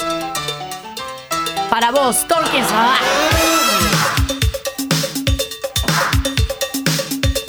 El que necesite mover un poco el esqueleto, que no tenga FOMO. Come on, shake your body, baby, do that conga. No, you can't control yourself any longer. Feel the rhythm of the music getting Ya en su luna de miel, Tonkins, que se fue a Europa con su mujer, ya ahí en la luna de miel empezó a buscar capitales que inviertan en Argentina. Ahora, bueno, eso es laburar. ¿Qué millo irse de luna de miel a Europa? En barcos habrá ido. Claro, en esa época no había avión. Uy, qué embole, imagínate 15 días en barco.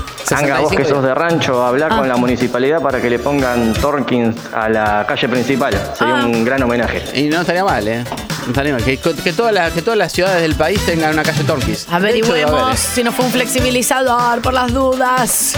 A mí me da tantas cosas no podés hacer. No sé cuánto te quiere la gente. Estoy prejuzgando. Es un influencer de trabajo, ¿viste? Capo. Tonkins. Los apellidos más difíciles de pronunciar. La R y la... Muy buena. Chicos, estamos viendo el fin de semana extra extra large del Plata con botellas de gaseosa de vidrio, como se debe tomar la botella de gaseosa. 11 50 25 95 10 Tu propio carnaval carioca en Metro 95.1 Tenía la casilla de correo número uno en el correo central. A la mierda, capo. Juntitos los dos juntitos. Che, cuántas cosas, pero. Qué tipo con vida agitada, ¿eh? De mi cuerpo sale humo cuando bailas junto a mí. Abrí la puerta, Muy buenos los pianitos atrás. sabía que había una fiesta. Me vi tomando. Tiene campos en Santiago del Estero. Hace más de 120 años, adentro de los campos, tenía teléfonos para hablar de un lugar a otro dentro del campo. Todo lo que está diciendo me, da mucha sospecha. Mucha Qué lindo, sospecha. Marian, qué lindo homenaje. Escúchame, eh, vas a tener que investigar nuestro gran Monte Calvario.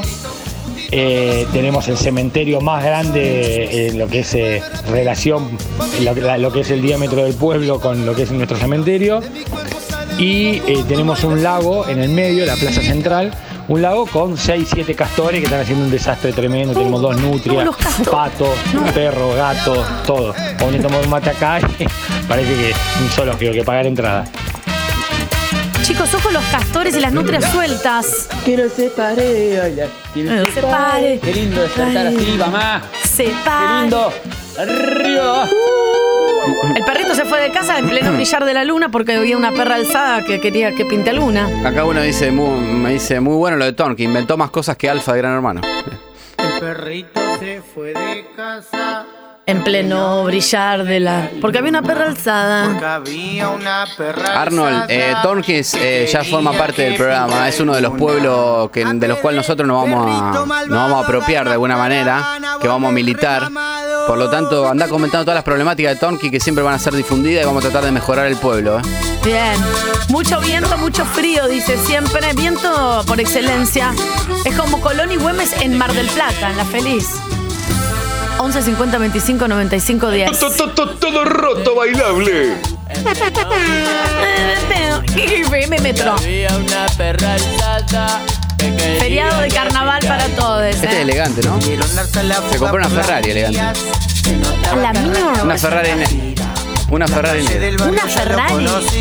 Y se, se va a Europa, creo, si no me equivoco. Veo en sus redes. Que está por todos lados. Un éxito total. Medio palo verde la pagó. El- ¿Y por qué puedo? La verdad. 570 mil dólares. Después la vendés, ¿cuánto perdés? Y compras una Ferrari lo tenés que traer. Perdón, la pregunta que no de pobre. No, acá hay concesionario Ferrari. Pasa, Ah. ahora no sé cómo estará el tema, cuántas entrarán, los que tienen stock. Debe, debe tardar, no sé, un año en dejarle abrir un container con tres Ferrari. Pero llegás y decís, soy elegante. Eh, y te buscas, ¿sabes cómo aparece una? Supongo que quizás también, no sé, la encargás a Italia y, y te la mandan claro. y como Justin Bieber, que le mandaron una, después la pintó y Ferrari lo multó. Chicos, con plata todo medianamente es posible, con cosas Ferrari así. dijo que a Justin Bieber no le vende nunca más. Basta, Justin Bieber, qué pesado que sos. Por supuesto que un Gilda para todos y todas. 11 50 25 95 10. Esta es la última, basta. ¿Cómo me gustaba el carnaval carioca de los casamientos? Arnold, que de hecho siguen las mismas canciones hace 20 años. En Ay, Carnaval Carioca sí. suenan exactamente las mismas canciones hace 20 años. Yo fui moza en los casamientos y me sabía todas cuál venía. Porque van pegadas. El meneadito va pegada con el bombón asesino. Lo el bombón auténtico decadente. Claro, va Raquel. Van todas así. Atención, porque en instantes saludamos a nuestra querida República Argentina. Feriado de carnaval. El mensaje al 11 50 25 95 10 es. Qué largo este fin de semana largo. Porque la verdad es muy largo este fin de semana largo. Déjense de joder. 11 50 25 95 10. La alegría es solo Argentina. Ya volvemos y saludamos al país. que sí. al gran pueblo argentino. Salud. A las 11 y 5 de la mañana saludamos de pie a nuestra querida República Argentina con un gran... Hola país. Hoy estoy con toda, ¿eh? porque es feriado y carnaval. Bárbaro. Se nota que dormí. Mucha energía. Tengo las manos rojas ya, pero puedo resistir más. Manden aplausos grabados si quieren de paso. ¿eh? 11 50 25 95 10. Cuéntenos si comieron ravioles anoche Ay, no. o al mediodía, si fueron a la de la abuela a comer ravioles, pollo con papa, pasta flora, salamín, Comí milanesa codi- fría. Coditos, con mi milanesa fría, coditos de pollo con salsa barbacoa. Tene. Así me indigesto. 71 me comí. Hola, país. 11 50 25 95 10. Nos dicen de dónde están escuchando. Quizás están en alguna en una ruta nacional, provincial, camino de tierra, que fueron a pasar el feriado largo. Y ya saben que acá entran saludando igual que como se saluda en el comercio. ¿Cómo En se el- saluda todo en el el- comercio? Buen día, qué calor, ¿eh? Volvió el calor, está pesadito. Dicen que el jueves eh, eh, va a ser 35 grados. Ah, la mía, ¿en serio? Claro. Hola, país. ¡Qué calor, la puta madre! Dios, qué pesadilla el calor. O hablas un poquito de la situación del país, ¿viste? Estás ahí. Qué bueno, caro. sí, dame, dame seis costeletas. Che, fui a Chernasta. Eh, aumentó de vuelta, ¿eh? Qué caro. Todo el tiempo, qué caro y está bárbaro, porque aplica para todo. Ay, qué caro, no, qué caro. Hola, país. ¿Cómo te va, Buen día, Argentina? buen día, Argentina. Buen día. Ah, pensé que iba a agregar algo más. Solamente No. era saludar. Solamente saludar, si eso es lo que pedimos. Hola, Argentina, ¿cómo te va?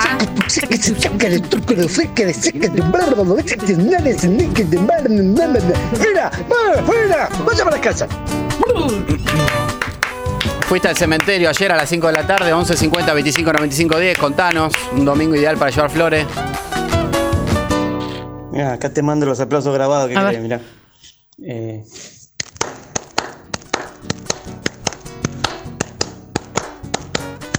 Che, no está mal.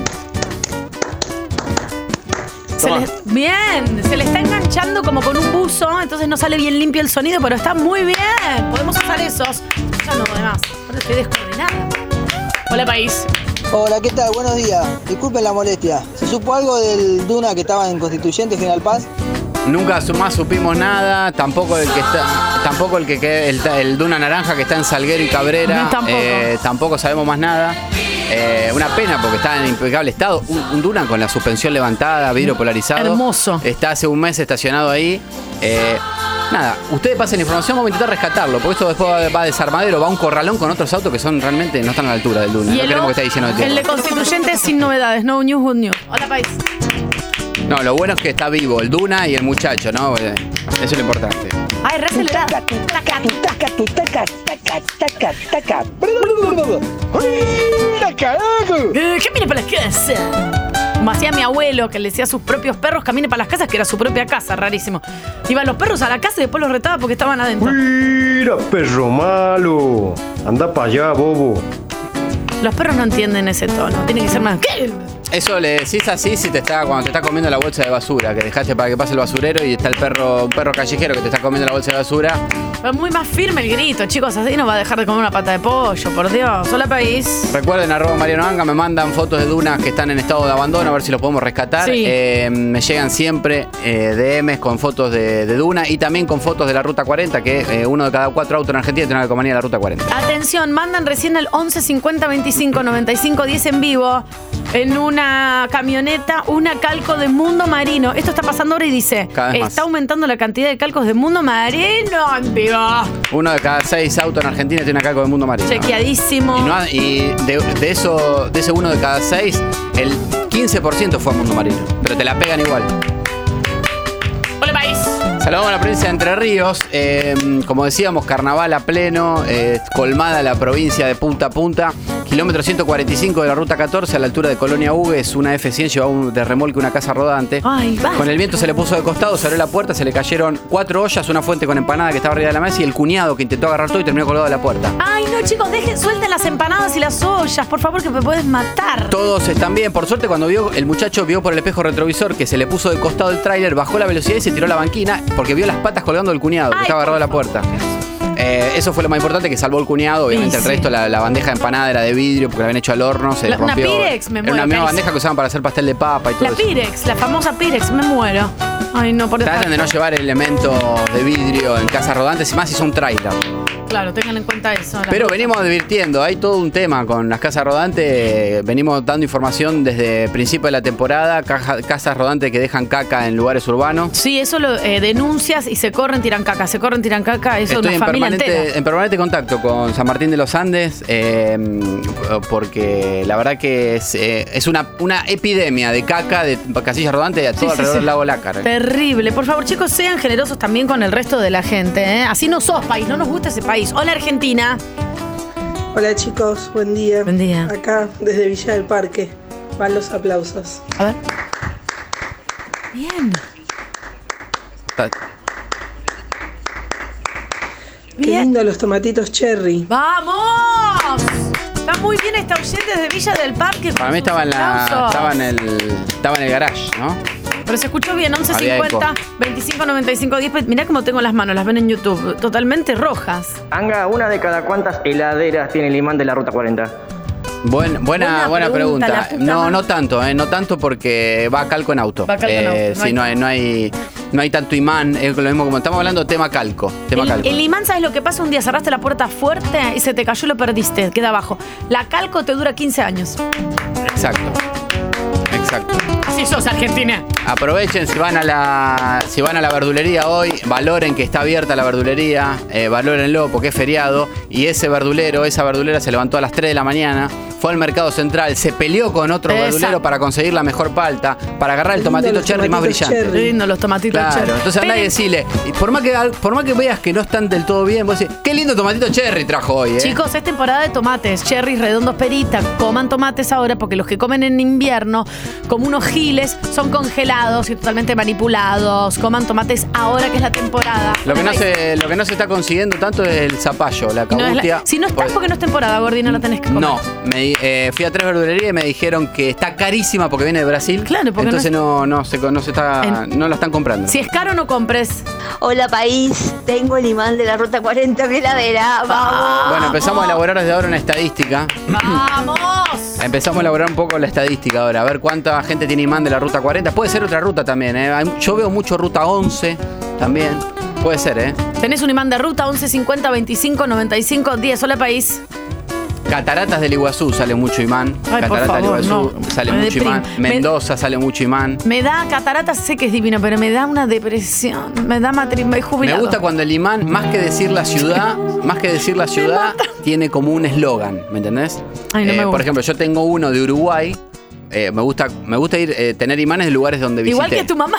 No, mi mamá tiene, tiene imanes de gente que le regala. Pero es decir, por algo vos te gusta porque ves las cosas, estás acostumbrado. En tu casa hay un No. montón de imanes porque los tenía tu mamá y con- tenés imanes. No, al contrario, al contrario. Justamente, justamente. Al no- psicólogo. Eh, saludamos a la provincia de Santa Fe. Sacaron una raya de 250 kilos en el río Paraná Ah. y ya los están llamando de la National Geographic para hacerle notas. Eh, la pudieron sacar con un equipo apto para, para sacar tiburones. Eh, eso es lo que tenían. Muy grande la Porque raya. en general sacan raya de 50 hasta 120 kilos, jamás 250. Muy grande. Eh, tardaron dos horas. Está rarísimo el Paraná, quiero avisar. Peligroso. ¿Hubo palometas Entre este las año? pirañas que se comen Pirañas. 14 dedos por temporada y esta raya de 250 kilos ya no sé qué podemos encontrar. Hola país, estos aplausos van dedicados a La Colina, pueblo con menos de 700 habitantes, La 600 y piquito, ahí va, para ellos. A ver, a la colina.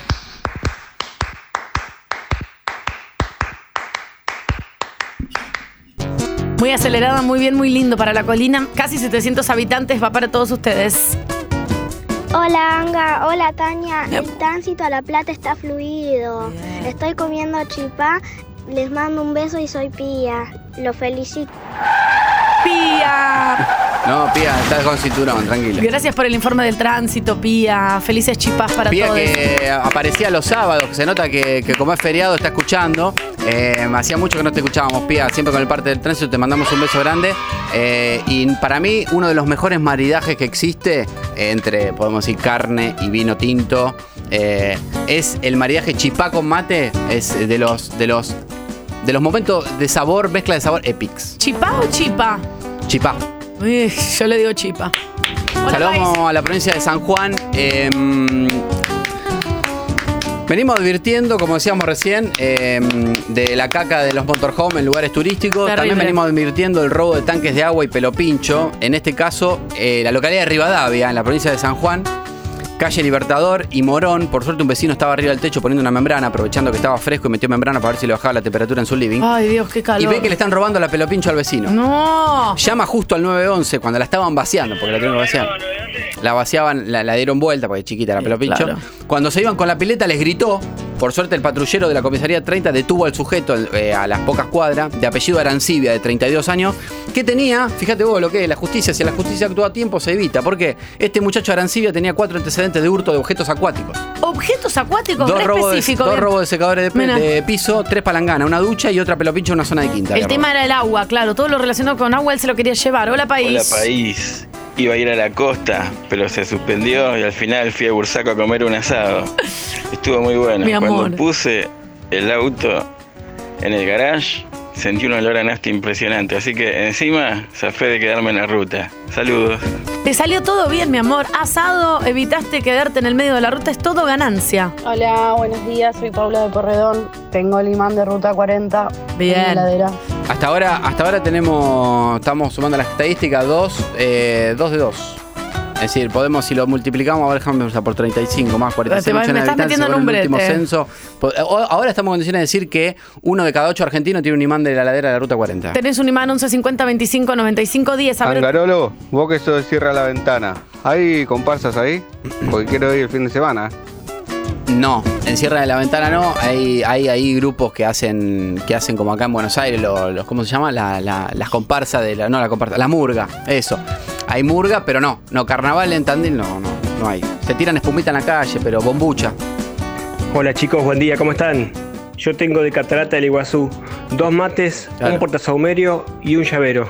Y creo que tengo por ahí también un cenicero. ¡Ay, no! Buenos días, buen día país. Buen día, país. Ay, ¡Taca! Bien. Está bien, el, el- las cataratas, el imán de catarata, el mate está bien porque es Misiones, Misiones, provincia de Misiones, la yerba, entonces está bien. Eh, si es un- una agüita cayendo, también el imán está, Ay, está por perfecto. Dios, los imanes son tremendos. Eh, por ahí, no sé, si por ejemplo fuiste a Jujuy, eh, hay una llama.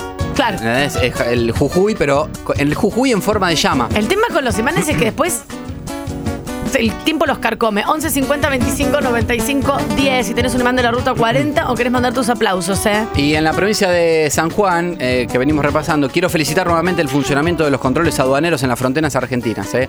porque son cientos. La Argentina es gigante y es muy difícil controlar todos los accesos y egresos de- para otros países. Y acá, de hecho, ya contamos, viene pasando. eh, hace poco contamos de la incautación de 2.347 canzoncillos slip y Ah, 3.200 boxes que es quería verdad, la pasar de Chile por un camino de tierra. Sí, sí, y sí. ahora detuvieron a un hombre oriundo de Córdoba que venía de Chile, quiso cruzar el paso internacional Agua Negra eh, con un meteorito. Ay, no, pero ¿qué, ¿de dónde lo sacó? No Lo entiendo llevaba nada. dentro de una heladerita portátil de Colombraro en el portaequipaje de su palio Weekend entre dos reposeras y una sombrilla. Eh, obviamente lo pararon. Él pensó que el portaequipaje, cuando vieron las, las, Claro. la- la- las reposeras, no le iban a decir nada. Claro. Le hicieron abrir la heladerita. No llevaba carne, no llevaba fiambre, Ay, llevaba un meteorito. Un meteorito, chicos, ¿a quién se le ocurre? Por favor. Se viene dando mucho esto. eh, de hecho, hace poco hubo un caso en Jujuy donde intentaron pasar con seis meteoritos. Eh, no sé, habrá que empezar a poner un impuesto al meteorito, eh, aduanero. El Tipo, tema es dónde sacan. los- ¿Dónde vas? Ay, che, te- voy para allá, llevo dos meteoritos. Como si, como si cuando traes un iPhone o, lo- o algo Claro, tecnológico, y bueno, hay que, hacer, eh, hay que empezar a poner un impuesto al meteorito. Y no me quiero ir de, de San Juan. eh, esta, esta semana es la fiesta nacional del sol en San Juan. Lindo. Una de las fiestas nacionales más grandes e imponentes que hay en la Argentina. De hecho, si mirás, la televisión pública lo va a transmitir. Es imponente. Del 21 al 25, toca Lali Espósito, Babasónico, La Sole, Camilo. Un, desastre, un desastre. Quiero ir. de, de un line-up mega. Yo iría el martes. Si me, me- del line- de los line-up que yo iría el martes, que cierra Bizarrap. Bien. Pero antes toca Miguel Mateos. FOMO, FOMO por la fiesta del sol. FOMO por la fiesta del sol. Miguel Mateos. Yo iría a escuchar a Miguel Mateos tomando aceite de oliva del pico. Che, es un planazo. Ni siquiera vino, aceite de oliva del pico. Y después lo derramo en algún trasero. Muy buen remate, muy bien. El aceite de oliva, cuando es muy, muy bueno, no te queda todo engrasado. Te pasas un poco de agua así y ya está. La previa de Bizarrap la hace Miguel Mateos. Así sos, país. Tan solo dime que me amas y dejaré de aullarle a la luna. Es espectacular, Miguel Mateos. No, toda la cantás, dale. Es feriado, Garolo. Dale. Arráncame el corazón, sácame de este lugar. Y llévame muy lejos. Rodéame de espejos. Ver solo tu reflejo. Nena, obsesión. Obsesión. Oh, Y aguante Miguel Mateo. burla del destino. Te puso en mi camino. Chao. Más aplaudir, loco. Pongan aplausos grabados. Saludamos a toda la provincia de Jujuy. Eh, ya que menciono Jujuy, eh, ojo a la nueva moda- modalidad de robo. Ay, ¿qué Eh, pasó? que me da pena que se empiece a instalar porque nos hace perder la confianza en todo. Ay, no. en los ¿qué? valores, sobre todo del interior de los pueblos. En Palpalá, a 13 kilómetros de la capital jujeña, Rodolfo hizo la entrega de unos pollos en la pollería La Cresta de Oro. Salió de la Cresta de Oro con su fiorino ya vacía porque era la última entrega. A las dos cuadras se le pone a la par una moto, Che. le hace seña. Claro, y le hace seña, ¿viste? Le hace seña, Claro, baja claro. el vidrio con manija, porque la fiorina no tiene. Baja el vidrio. Maestro está perdiendo aceite como loco y tiene la rueda atrás inflada. La puta madre. Rodolfo para, se agacha con la raya del culo al aire para ver abajo del auto y ve que el de la moto se va. Cuando sale de, de- de asomarse abajo a ver si había. Se va. Claro, antes de irse el de la moto le manetó el cuaderno Rivadavia, que tenía arriba del volante, donde tenía la plata suelta de la venta de los pollos. No, no. Ojo no. con esta modalidad de. No. Porque esto, esto pasa en los pueblos. Che, ojo que tenés la goma baja, ¿viste? Y frenás. Y, ¿viste? Él que se iba a imaginar que muchachito en la moto. Obvio, no, pero aparte si te está ayudando significa que no te va a robar. Un flacucho Claro. que iba musculosa con dos cañas de pescar agarrada de un brazo y en la mano gozo. Ay, en declaraciones al programa La Mañana de Radio Fiesta, conducido por Fabiana Tolaba, de lunes a viernes de 10 a 14 por FM Fiesta 91.7. Toda la programación tiene el nombre Fiesta. La tarde de Radio Fiesta Muy con bueno. Daniela Barrio, la noche de Radio Fiesta con Sergio Barbagelata, que va de 7 de la tarde a 12 de la noche, un programa de 5 horas. En declaraciones a, a la mañana de Radio Fiesta, Rodolfo cree que fue al voleo, el choreo. Ah, ok, ok. Él dijo, la Fiorino perdía aceite en serio. Claro, claro. Tenía que hacer 20 kilómetros más. Si el flaco no me avisaba, yo capaz que la fundía.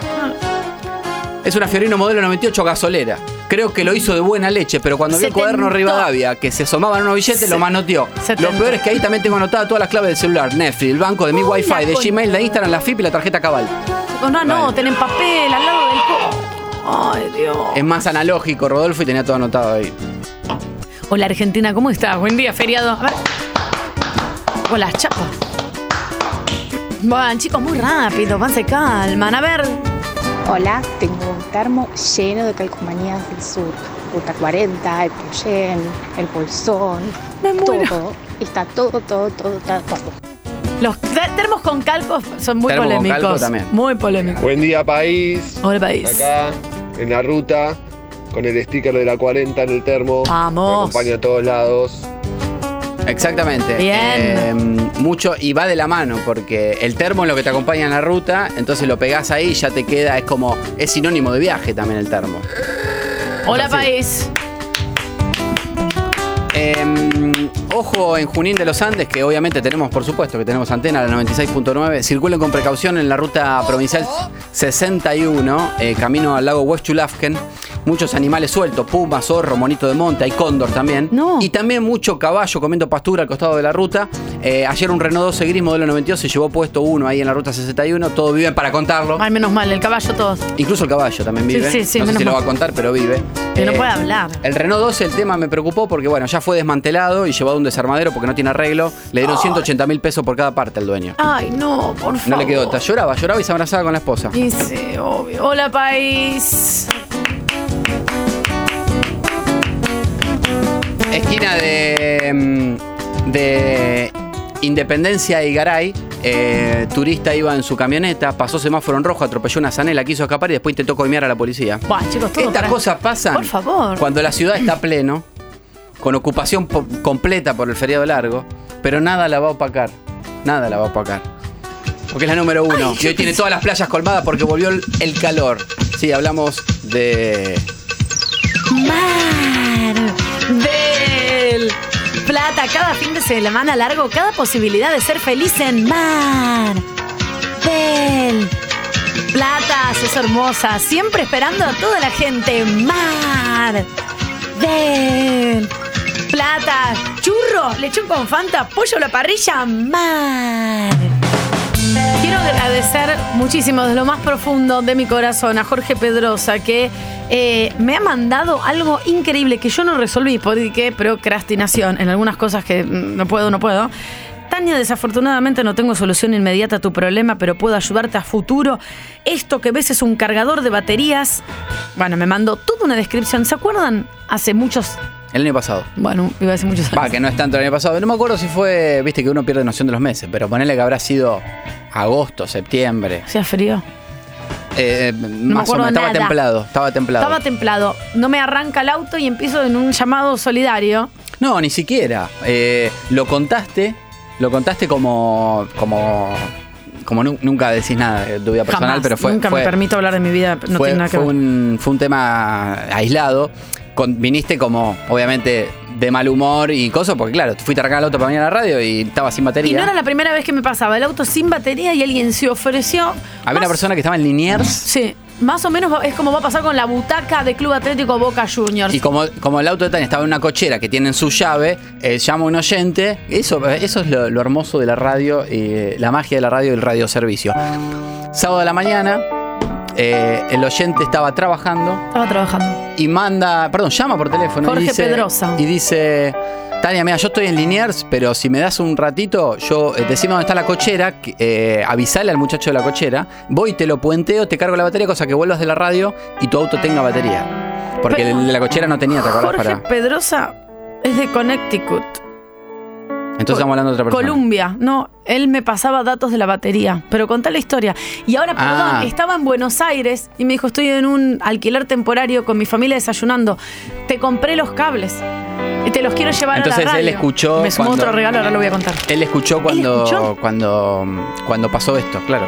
Y pasó un año y llegó a Buenos Aires y se acordó que hubo un chico que estaba trabajando en Liniers. Claro, en línea. Emiliano. se llamaba? Sí. Y, y fue, se cruzó todo Buenos Aires y fue y le. Y es más, creo que ese favor después hubo otro oyente que. que Sí, le- así, a su vez ese oyente le regaló un tatuaje por haberme hecho Un un, favor a mí. está. Y ahí fue la cadena de favores, que es lo que va a pasar con la butaca de Club Atlético Boca Juniors que yo tengo. Esa es la cadena de favores que ya. Dijimos, che, mirá, se cruzó todo Buenos Aires para, para puentearle el auto a Tania. algo. y salió un oyente y le dijo, el tatuaje. Y me acuerdo que dijo, sí, me quiero tatuar un reloj de mi abuelo. Exactamente, y así fue. No sé si lo habrá tatuado. Sí, me parece que después mandó fotos. Así que eh, la persona que me ayudó a mí fue ayudada a su vez por otra persona. Así que le agradezco a Jorge Pedrosa que se vino de Connecticut, Columbia, me trajo el cargador de baterías y me trajo algo que en alguna vez me escuchó que yo soy adicta, que son bolsas para cerrar el vacío frazadas que disminuyen el Es muy tamaño. bueno. Muy bueno. Yo ya tengo una donde guardo mi plumón que lavo eh, regularmente, no como la mayoría de la gente que no lava los plumones y se tapa con el mismo plumón durante años. Esto te lo cierra, lo chupás con la aspiradora y te queda chiquito. Chicos, al pueblo lo que es del pueblo. Y lo, lo bueno que das, vuelve. Ah. Esto, Angarola, no es tan difícil. Porque puedo y el que tiene plata eh, hace lo que quiere y que pague Dios. Son las frases más, más escuchadas cuando hay un don billetín. No es nuestro caso, claramente, Angarolo. Pero eh, ¿no puede ser que todo el tiempo el mundo se rija por estas cositas de gente con mucho dinero, dinero que hace pavadas? La billulla. Sí, la billulla. Es, eh, es muy interesante analizar, lo podemos hablar con Fabricio Baranini, que para eso lo tenemos, porque cada cinco minutos eh, Basta de hacerle preguntas pobres. decimos, esto es para preguntarle a Fabricio Baranini, ¿cómo cambia tu perspectiva mental si tenés plata? Porque obviamente vos te ajustás y te es una realidad de vida. Ahora, de golpe ponele que tenés un millón de dólares. Entonces, em, tu cabeza cambia por completo. Em, Federico Brito tuvo la idea cuando su padre le dijo, escuchen, ahora voy a decir la idea. Su padre le dijo, también acá uno, uno concretando los deseos de los padres se va un poquito a la verdad, porque es como, quiero que seas doctor, ok, medio que te arruinan la vida, Claro. quiero que te cases con esta chica, te arruinan un poco la vida por ahí, pero en este caso el pedido fue totalmente absurdo, injusto y descomunal. Pero el hijo que hizo obedeció al padre, como sucede siempre, dijo que luego de morir le gustaría que sus cenizas sean lanzadas en el espacio, escuchen, ¿para qué? Para que permanezcan eternas en el cielo. Buena respuesta, pero no. Esto es todo del, del orden de lo psicotrópico. Para ver a sus nietas desde arriba. Dale, viejo, la puta madre, loco. ¿Cómo las pero va a ver? boludo, Pero ¿cómo las, va- ¿cómo las va a ver? Es simbólico, nene, cenizas. Las quiere, quiere ver a sus nietas desde arriba como si fuese un dron. Y entre mí ellos se entienden. Y le dijo, Fede, vení, vení. Claro, porque en el espacio quedan flotando. Claro, Fede, vení, vení. Escúchame, cuando yo esté fallecido, a mí me haces ceniza, me llevas para arriba al espacio. Pero yo quiero ver todo desde arriba. Entonces, pará, sigue. Su hijo, Federico, ¿qué pasa? ¿A qué se ¿Val? dedica? No. Ah. ¿Qué es Federico? Eh, no sé, astrónomo, No. ingeniero agrónomo. ¿Y qué tiene? No. Fabricante de piezas para cohetes. Para mí el viejo le dijo, Ah. meteme en una cajita. Bueno, pero tiene una lógica. Pará, entonces. pará, pará, meteme en una cajita. sistema de vuelos espaciales. Claro, no estaba tan errado. Meteme en una cajita y hacete el boludo. Cuando se vaya un cohete para arriba, me metes ahí, me largan o lo que sea, y yo voy a ver a las chicas jugando la pileta desde arriba. Él, eh, pero Federico, que es un pichín también, y que hace esto, dijo, no, bueno, pará, lo que voy a hacer es hacer un servicio especial, en base a lo que le pidió el padre, que se llama Last Trip, que en castellano es último viaje. Claro. Entonces, ¿qué hizo? Es un piola y me gusta acá el que ve la oportunidad en una eh, cosa medio eh, psicótica del padre. Dijo, voy a hacer un servicio. Vos me podés contratar, por ejemplo, Angarolo. Por ejemplo, eh, para las cenizas de personas o de mascotas. Agarrás, lo llamás a las tribus. Hola, Fede, ¿qué haces? ¿Cómo estás? La- le decís, "Che, escúchame, tengo unas, unas cenizas para enviar. Dale, listo. Entonces, utilizan satélites a más de 500 kilómetros de distancia de nuestro planeta y los lanzan. Y ahí ¡chiu! está la strip con las cenizas que quedan ensuciando el Está espacio. medio como que le pidió la gauchada a un compañero de laburo. Sí, bueno, dijo voy a hacer un negocio de este pedido absurdo de mi padre y voy a cobrar por esto porque Ah, y a raíz de eso se le ocurrió la brillante idea de, claro. Entre de 2.500 y 5.000 dólares si te sobran, que no está nada mal. 2.500 y 5.000 dólares, eh, dependiendo de diversos factores. No sabemos cuáles son los diversos factores, pueden ser un montón. Lo llamás a Federico, es argentino él, ¿eh? Es argentino. Es decir, ¿Qué vos, país? eh, vos agarrás y le mandás el cofre a Estados Unidos con, en avión. No sé dónde está, si está en Estados Unidos o está y de acá acá, no ¿eh? salen cohetes, que yo sepa. No sé, pero no sé. Va, hemos tirado satélite al espacio, quizás. Sí, pero, por ejemplo, vos tenés las cenizas y decís, bueno, ¿Cómo se llama? Perdón. eh, se llama Federico Brito. El- un argentino lanzó cenizas de un familiar al espacio. A ver, Federico. Y empezó, este es el dueño de la empresa, Last Trip, que ofrece este servicio entre 2.500 y 5.000 dólares y las cenizas van tuqui, tuqui, tuqui. ¿Vos te, te acordás, Angarulo, que habías contado que tu mamá tuvo que viajar? Claro, eh, fue a Pinamar. Las tiró en Pinamar, las de mi abuela. unos tienen que ir a un lugar, otros tienen que hacer mil kilómetros, otros tienen que llevarse a otro país, otros tienen que... Entonces él directamente dice, bueno, se quiere hacer el espacio, como el demente del padre que le dijo, quiero ver todo desde. Igual me... Voy a reconocer algo.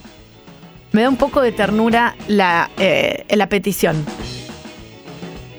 Porque la sensación de quiero ver todo desde arriba es linda. Si vos ya estás, ya está, ya te falleciste. Y tenés la sensación de que lo vas a poder ver todo desde arriba, ¿no lo harías? Simbólicamente me parece un mensaje hermoso, hermoso. porque dentro de toda la, si analizás eh, la muerte, ¿no? De- desde el lado físico, y queda una cosa como más simbólica, más armoniosa, más de amor y hasta más de pureza, que es, eh, y bueno, tus cenizas están volando en el espacio, ¿me entendés? Como, o tus cenizas fueron tiradas al mar. Y ves desde ¿me arriba. Y no la. Todo obviamente es válido. Digo, no, me parece que cambia por completo la imagen de una persona al cual vas a la tumba a llevar flores que están marchitadas. Necesitas 5 mil Salvo la. Leo Mattioli, que porque tras, sigue transpirando y tiene humedad, crece en enredadera alrededor de la tumba. Pero Eso el resto, vas y está las flores marchitas. Claro. Bueno, pero entre- si tenés entre 2.500 y 5.000 dólares... Y la verdad, Tania, eh, 2000, la- para alguien que tiene plata. eh, es nada. Y cuánto- no se te fallece gente, eh, gente querida todo el tiempo. ¿Alguna eso. vez se te falleció alguien? Claro. Y hasta por más que no te lo haya pedido, si sabes qué? Sí, cremalo y lo mandamos, lo mandamos al espacio. Ah, vale, doy por eso. Entre toda la familia ponen 100 dólares, 100 dólares, 100 dólares, juntan enseguida y lo llevan al espacio que vea todo desde arriba. 12 y media del mediodía en todo el país. Eh, recibimos aquí en un día feriado, así que vino tranca, porque el feriado no hay horarios, es una cosa muy relajada. Dijo, no, bueno, para, yo estoy trabajando todo el tiempo, déjenme joder. Y viene como viene una persona a charlar, ¿qué es lo que se hace en la ¿A qué se viene a la radio? A charlar. A hacer contenido. Ah, hacer contenido. ¿Qué tal? Buenos días. Veo que me estás pasando factura igual. Gracias, Tatu. ¿Cómo No, mi andás? amor, no te preocupes. ¿Cómo estás, Jason? ¿Men todo bien? Bien, bien, todo muy bien, muy contento. ¿A ustedes les pesa elaborar los feriados o más o menos? Es que la recién verdad, o sea, honestamente, la a mí verdad. no, a mí la verdad que desde que laburo en los medios, que yo a lo- cuando entré el primer vez A los laburar 12. en un medio a los 12, Radio Mon en Pergamino, LT35, M15 1530. Eh, te acostumbras, digamos, ya pasa a ser una cosa que no, no se puede evitar, digamos, laburar un feriado. Es más, te- yo a mí me pasa que me siento raro si un feriado no estoy laburando. A mí me parece un loco totalmente desorbitado. No estoy a favor. Es bárbaro porque llegas rapidísimo. Es un programa re tranquilo. Yo también, desde que empecé en una radio que está acá muy cerquita. A los 11. Siempre dije, sí, de- por- eh, ah, pero feriado, sí. Y siempre me resistí, siempre tuve que venir a trabajar. Navidades, cumpleaños, estuve totalmente en contra, pero por supuesto nadie me apoyó en la moción. Sí. Bueno, pero Después hay- trabajé en una radio donde se grababa los feriados, que Mirá. técnicamente igual los trabajaba, pero Claro. los pagaban. Claro. Pero Ahora tampoco. el feriado te lo no ibas, ¿entendés? Hay lo- Eso me parecía bárbaro. Hay muchas. Y ahora me encanta. nosotros hablamos de nuestro lugar. Hay muchas profesiones que. Policías, eh, no sé, infinidad. En comercio. Perdón, la comercio, mayoría Yo nací un La mayoría. 24 de diciembre, o sea que ahí qué había enfermera, obstetra, todo 24 de diciembre, 8 de la noche. Claro, te sabes de memoria, te, sab- Oh. te sabes de memoria todos los que laburan. Sí, sí. ¿Vos naciste un 24? 24 de diciembre, 8 y media de la noche. No, sos una peor momento para. Esto es una pesadilla, Jason. Total. Tu Pues bueno, pensá que no solamente de ahí había gente de verdad haciendo algo importante a esa Trayendo hora, un ese niño. día. Entonces tu- eh, tus padres tuvieron sexo con calor. Sí. Los, los últimos calores, marzo, por ahí. Eh, creo que se fueron de luna de miel. Ahí Sí, mal no- sí, en Carpa, Te Brasil. di- te- así te que En Carpa Brasil se fueron. Pará, no, quiero saber esto. ¿Por decisión propia? Porque, bueno, con tal de ir a Brasil nos ahorramos el. Creo que les gustaba la aventura y fueron extremo. Ahora, qué, la poco erótico igual la carpa. No pero puede- se ve que funcionó. Es decir, vos fuiste concebido. En. ¿En qué playa se sabe? Eh, ahí en Florianópolis, alguna de. Es decir, de fuiste ahí, concebido en. Esto es primicia. Fuiste- tierra Jason. May fue concebido en una carpa en Florianópolis. Sí, podríamos decir. A, a mí, a mí sí. Viste que generalmente te acordás. Bueno, los que Tania, que es madre, también se. te- Yo me recuerdo el día que quedé ¿Te embarazada. acordás? Ah, Entonces- ¿sí? ¿Qué pasé, montoncito, Natalia? Me acuerdo. ¿Vos te acordás, Nati? Pero eso hablaba. cuando estaba. Estaba, estaba- todo el día Meti Ponga, tipo arriba me- en, Catamarca. Me, me coinciden las fechas. eh, cuando me di cuenta que estaba embarazada, dije a ver de cuántas semanas estoy, más o menos. Y justo había, me acuerdo de esas semanas. Y dije, ah, Ah. sí, fue ahí. Y me acuerdo. A mí me gusta saber que cada uno de nosotros, si se- nuestros padres saben, me gusta saber. Ay, mi Pues. mamá, mi papá ¿Lo está muerto, no con- le puedo preguntar. Ahora le ¿Vos lo pregunto. No, eh, no, sí, no me contó, no me contó cómo fue esa noche, si tomaron un champán, qué No, hicieron. no, pero, eh, venga, pero por favor. pero ¿quién sí me esos detalles, pero prefiero- A mí me encanta, Pero a vos te me encanta. a ver, la situación de imaginarte a tus padres no. teniendo sexo. No me voy a imaginar a mi mamá en ciertas posiciones. No, No. no. Pero, no, Ya con que lo ya pero- lo es un montón. pero, pero sí, mi mamá me dijo que yo soy un forro pinchado. No, no, pero eso te, te odia. No, ¿Por qué te- al Para mí contrario. es horrible lo que le dije. No, Yo no horrible. te, te No, mando un para beso, mí- Marisabel. ¿Cómo no, le va- pero es la verdad. Lo negá. No, pero pues te. No, eso ¿Pero vos te explica un llevas montón de muchos cosas. años con No. tus hermanos? Sí, ¿o no? mi hermana, le- soy siete años más grande. Ah. Mi hermana fue buscada.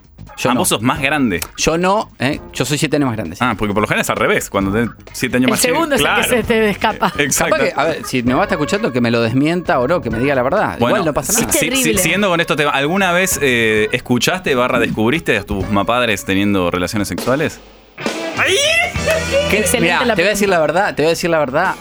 Te voy a decir la Cosas que Esto te nunca lo hablé, esto sí me da vergüenza. ¿Está Marisabel No, escuchando? no, para, quiero, quiero contar que le cambió la cara. Le cambió la- ca- Sí, le cambió la sí, cara. porque y- la postal. Pero, pero, No, no, no. es co- digamos, eh, Ah, ahora sí, creo que, sí creo que ellos me escucharon a mí, lo cual también me da vergüenza. Bueno, pero Ah, eso pero es eso más- es el sí, hijo, todo- claro. sí, sí. Y como diciendo, che, no te puedes duchar a las 5 de la mañana con una piba que no conocemos, digamos. Pero, eh, y el baño que está al lado de nuestra habitación, como tipo. Es un montón, sí. Uno piensa igual que no- no se nota Si la nada. chica se resbala y se da la cabeza contra la canilla, es culpa mía, ¿viste? Claro. Cosa, de- cosa de adolescente. Y, eh, sí, alguna vez creo que escuché. Para Una cosa salvaje. ¿Salvaje? Basta, chicos. salvaje. tipo, pam, pum, pam, pim, pum, pam, pam. Sí, bueno. No, pero después nada, son muy fueron muy prolijos siempre. Yo vi un preservativo usado, que es mucho peor. Horrible. Ah, otra, otra- otra imagen que no Ganas quería de vomitar, tener. no horrible, horrible. Perdón, Y para- mami que está ¿Y escuchando. preguntaste? Un preservativo Mi papá usado. no, mi otro, mi padre vivo, no mi otro, mi otro padre. ¿Y le preguntaste que yo encontré esto, no sé qué es? O sea, ¿qué, qué, qué edad ¿Y tenía? qué te voy a decir? ¿Con esto naciste vos? No, no, pero no, no cuando quedé yo. De hecho, no era mi padre, era el segundo marido de mi madre, que fue el padre de mi otro hermano. O Se sea, una, 80.000 preguntas, pero. 25 años conviví con ese señor. Es un- es Es mi padre. sí. No, nos fuimos de vacaciones y ent- entramos a la habitación, la típica, vamos a despertar a mamá y a Oh, no, Todavía no. no. estaba mi hermano más chiquito en Uruguay. Ah. Vamos a despertarlos. Y entramos con mi hermano más grande, que era el otro padre. Entramos corriendo a la habitación. ¡Hola! Y, yo estaba- miré y arriba de un grundy Ah, que- un preservativo usado. Pensé que le abrimos la puerta y estaba No, no, no. mamá, mamá Estaban durmiendo re bien, cada uno en una punta, cero. Y vi el preservativo ahí. Agradezco haber visto eso. Fingí demencia. Y sí. Agradezco haber visto eso a que escuchar. Nunca escuché nada, nunca sentí nada, ni bla, bla, bla. Pero bueno, un preservativo ahí es, era eso. ¿Vos, Jason? Sí, eh, a mí me. Estoy en duda, estoy casi seguro que escuché alguna vez, se lo comenté a mi viejo, me dijo, Uh. era una película. Muy bueno. Muy bueno. Fingió, fingió. Bueno, era una película. Era una película. Es y el yo dije, león. bueno, El león de la metro Claro. era.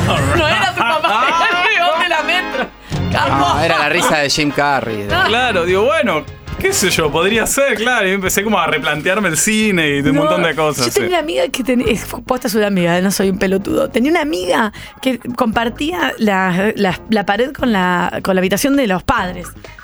Y le pasaba todo el tiempo. Claro. No había WhatsApp en ese momento, te hablo de los. Ay, chicas, no puedo creer. Estoy re- me voy a cambiar de habitación. no Ah. aguanto". No tenía otra opción igual. Claro. Y estaba ahí cada tanto, no era tan explícito, pero escuchaba tipo, No. Sí. como un golpe de Ah. chicos. Martillando el cuadro. Y no lo decís, ¿viste? Y no, Ah, no, no. Y Sí. mi mamá me dijo que fui rebuscada y reamada. Ah, y sí, sí, a mí también me dijo lo mismo. Ahora, eh, sí. Uy, no, mi mamá me dice, yo encontré forros debajo de tu cama. ¡Mía! Claro, claro, y sí. La venganza de la madre, es tremendo. Claro. No, Qué no, mugriento. no, Ah, no, qué, qué mugriento. Qué mugriento, te iba a decir. Qué mugriento. Pero chicos, vayan a tirar al tacho de basura. Qué Pero vivía con mis padres, ¿cómo lo, yo ni los toco? No, pero por favor, Sí, ¿verdad ¿tuviste que- sexo en la casa de tus padres? Y sí, nene, obvio. ¿Pero qué no, no tuviste sexo en la casa de tus padres? Sí. Yo viví lo de, mi lo de mis papás, a, a- lo de mi mamá, hasta los 23.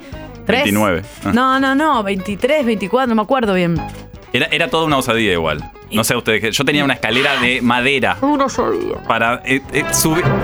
Subite a caballito si no hace doble ruido la escalera.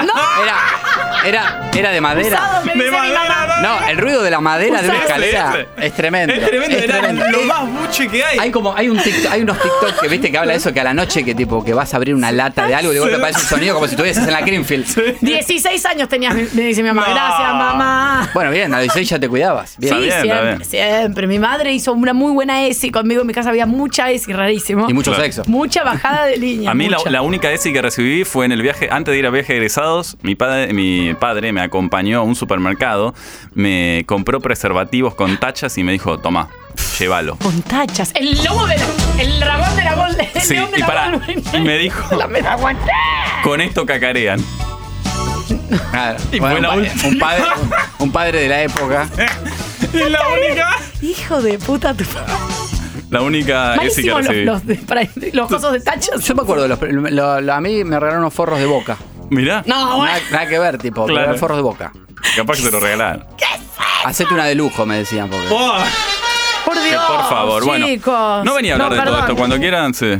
Uy, mi ex marido me está grabando un audio y ya me veo que era. Oh. Hasta luego. Ya venimos con Jason Maine. Bien, Jason Maine ahora para otras cosas que no son. Eh, lo- no es que lo anterior no, se, no haya sido serio, eh, pero esto es mucho más preocupante. Esto es preocupante e interesante también, tiene que ver con la innovación, con la tecnología y en este caso el cuidado del ambiente. ¿Por qué? Porque científicos de la Universidad de Portsmouth en Reino Unido, es una universidad seria, no es que estoy inventando la universidad. mal, En. Massachusetts hay un montón, ¿o no? Sí, pero esta es de Portsmouth. Desarrollaron una, o están desarrollando todavía en una escala de laboratorio, una enzima que de alguna manera transforma la ropa que tiene poliésteres y que tiene plástico, la vuelve a su materia prima. O sea, se come esa ropa y la transforma en un bloquecito para volver a utilizar ese material. ¿Sabés que ayer eh, online viendo eh, cositas para comprar, siempre estoy a la busca de la, de la oferta en ropa y veo un body que a mí me gustan mucho, que es como una pieza entera, qué sé yo, y decía 90% poliéster, que es la gran mayoría, y 10% algodón. Claro. O sea, en una prenda el 90% es poliéster. En- Sí. en- en- y es muy común, Y el 60% de las prendas tiene poliéster. O sea, es un. aunque no digan que tienen. No, no, tienen que decirlo. Ah, ok. Eh, lo que pasa es que es un material más barato que el algodón, se utiliza mucho y es plástico. Y duran. Y duran, es plástico, y lo que tiene la ropa es que no se recupera mucho, o sea, no se recicla, más allá de que la puedas donar y demás, una vez que tiene un... Sí, o la moda circular, digamos, Eh, este exacto, concepto después se- ¿Qué haces con la ropa? Digo, no hay un lugar que No. reciban la prenda y la transformen en paneles aislantes. Se tira y se tira. Eh, vas- después cuando ya no la puede usar nadie. Esto en nuestro, en nuestro país. En otros países se tira directamente, ni se dona. A donde hay algún concepto que se llama moda rápida, que sería el fast fashion, que no aplica para la Argentina porque la ropa es muy cara. Muy cara. Pero, por ejemplo, que una remera te sale lo mismo que un combo de una hamburguesería. En un momento de mayor explosión de estas cadenas, la gente se compraba una remera antes de planchar la otra, porque era más barato. O sea, en Estados Unidos es muy común. Exacto, eso. La, es una marca sueca muy. Bueno, acá no está hay- H&M. yo he visto no documentales, he visto, hay, por ahí, no sé, vos sabrás más que yo, Jason, he visto varios, algunos los vi de Netflix, que hay en Netflix y en varios lugares, eh, de justamente el que no, no se hablaba, del tratamiento, de lo que se hace, la cantidad de ropa que se tira, y hay montañas y montañas, y la, cantidad de contaminación que y no hay, un, no hay conciencia. Hablamos mucho del plástico, pero no hablamos de la ropa. Exacto. Bueno, de- hay un documental en Netflix que es interesante que se llama El verdadero costo, el verdadero costo de la moda. Dije Netflix, no, está en YouTube ya. Eh, lo pueden ver, está ahí cargado, eh, donde muestran estas grandes marcas que producen en Bangladesh, donde Sí. de repente una fábrica se cayó a pedazos. Sí.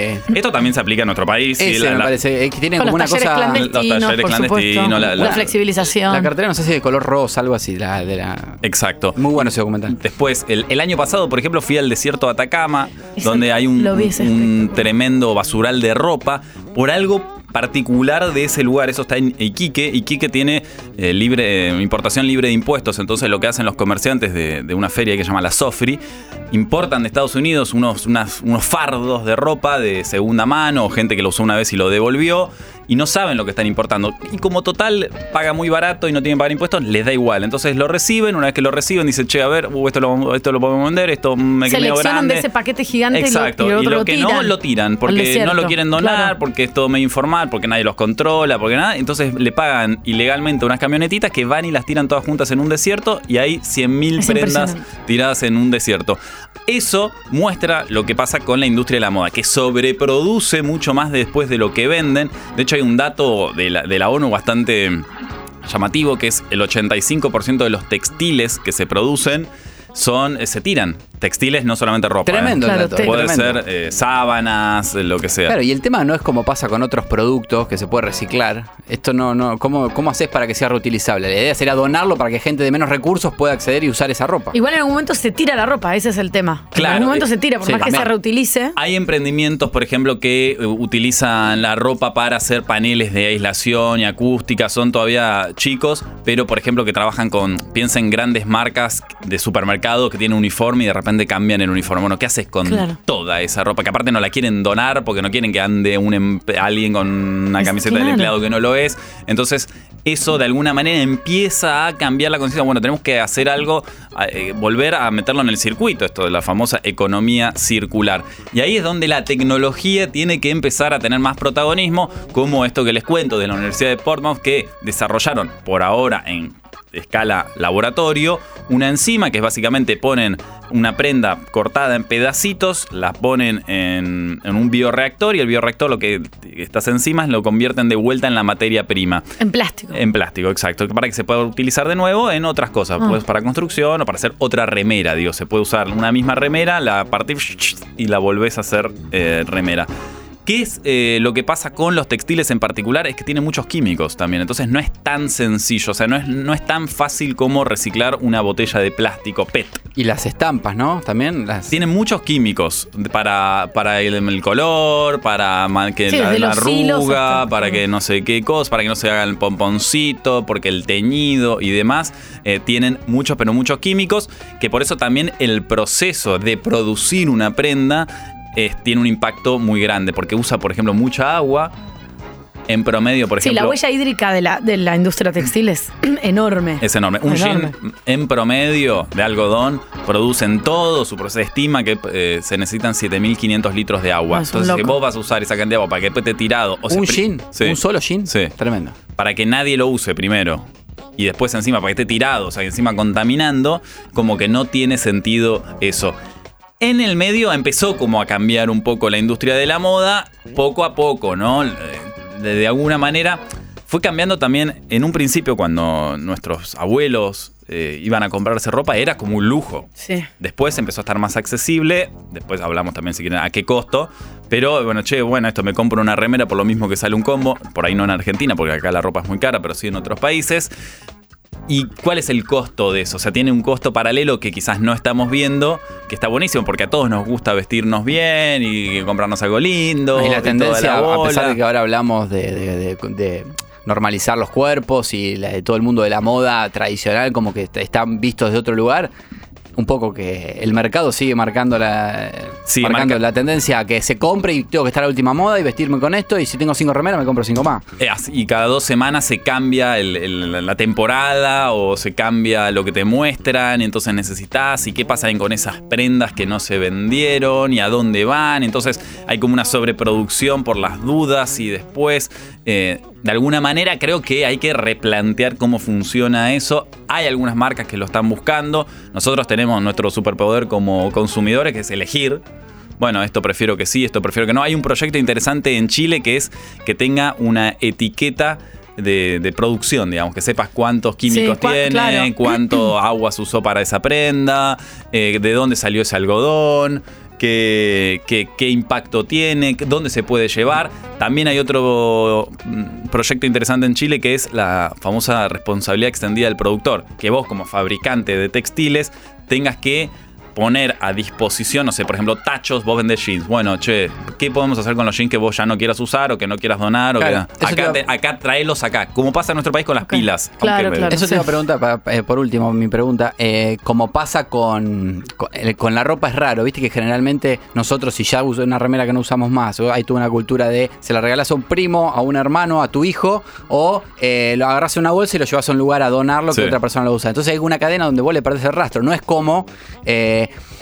no sé, la yerba que yo la tiro en la basura, o eh, generalmente no tiras ropa en la basura y queda ahí. Salvo las bombachas. Me lo tenía que tirar una bombacha a la, a la basura, porque las bombachas, viste, que es como que no sabes. Y no da, Pero lo, bueno, no. lo pensé y dije, ¿a dónde, a dónde la tiro? Y la, la tiré al tacho de basura donde tiro, digo, con los lo- plásticos y cosas, porque separo Lo los te residuos. preguntaba Pero a raíz de esto es. en general, eh, si no es lo único, la única prenda que tiro a, a la basura. Después las remeras, hasta inclusive las cortás y las usas por, no sé, para pasar el trapo a los muebles, limpiar ventanas, qué sé yo. Eh, entonces, nunca sabemos eh, el destino. Yo sé que la yerba va al tacho de basura y de ahí ya está, se fue un basural. Nunca sabemos cuándo llega. La pregunta es, ¿no hay o se está hay ya maquinarias que en el basural si detectan eso las separan como pasa con los plásticos algo de eso no?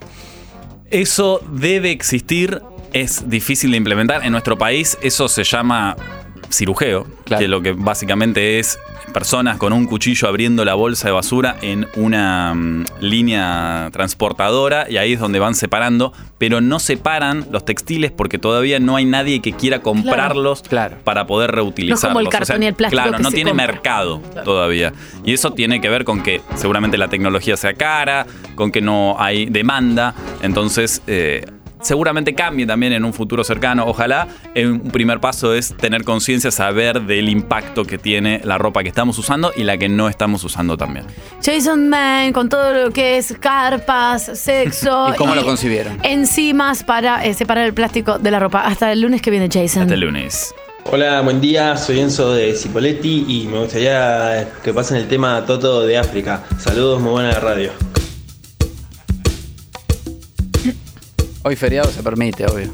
Para vos, mi amor. Toto de África, que está sonando en África, en algún lugar infinito, como dijo Nati. Porque puedo, dijo alguien millo, dijo, voy a poner este MP3 acá. Y que suene. No sé quién va a ir a cambiarle las pilas cada tanto. No, es algo que. Solar, solar. Ah, solar. Con esta tranquilidad les decimos. No me sé la letra todavía, parece mentira.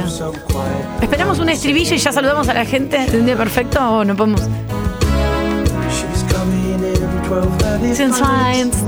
Falta poquito. Ya se, ya se queda con un día perfecto y nosotros ya nos vamos. Me regalo de feriado. Ya, Dale, a Carola con los brazos arriba. Es un día hermoso, disfruten, amigues. Ayer la escuché un par de veces para ordenar el placar. Aprovechen feriado y júntense con, la- con su familia, o sea, sus amigos. Ahí va.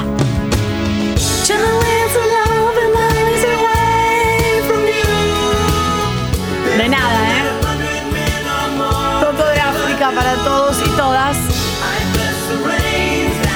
Nosotros nos vamos mañana a las 9 de la mañana, también feriado en vivo para el mundo entero. Hacemos vos sabés que sí. Una cosa más, es obligatorio que toda la semana suene un rato Toto de África. Nos vamos. No quiero indignarme más. Quiero que la vida siga siendo genial. Nati Paz en los controles. José Gutiérrez. No quiero indignarme más. Quiero que la vida siga siendo genial. Lali Rumble, también en la producción, coordinación. Giuseppe Molina, editando todo. No quiero indignarme más. Quiero que la vida siga siendo genial. Bianca Ruglio y Andrés Apog en redes, videitos, magias. Quiero que la vida siga siendo genial. Leandro Daspis en los guiones. Nosotros somos Talla Bedeltos y Mariano Angarolo, ¿eh? todos los días de 9 a 1 en vivo y en directo, lunes a viernes en Metro 95.1 en vivo.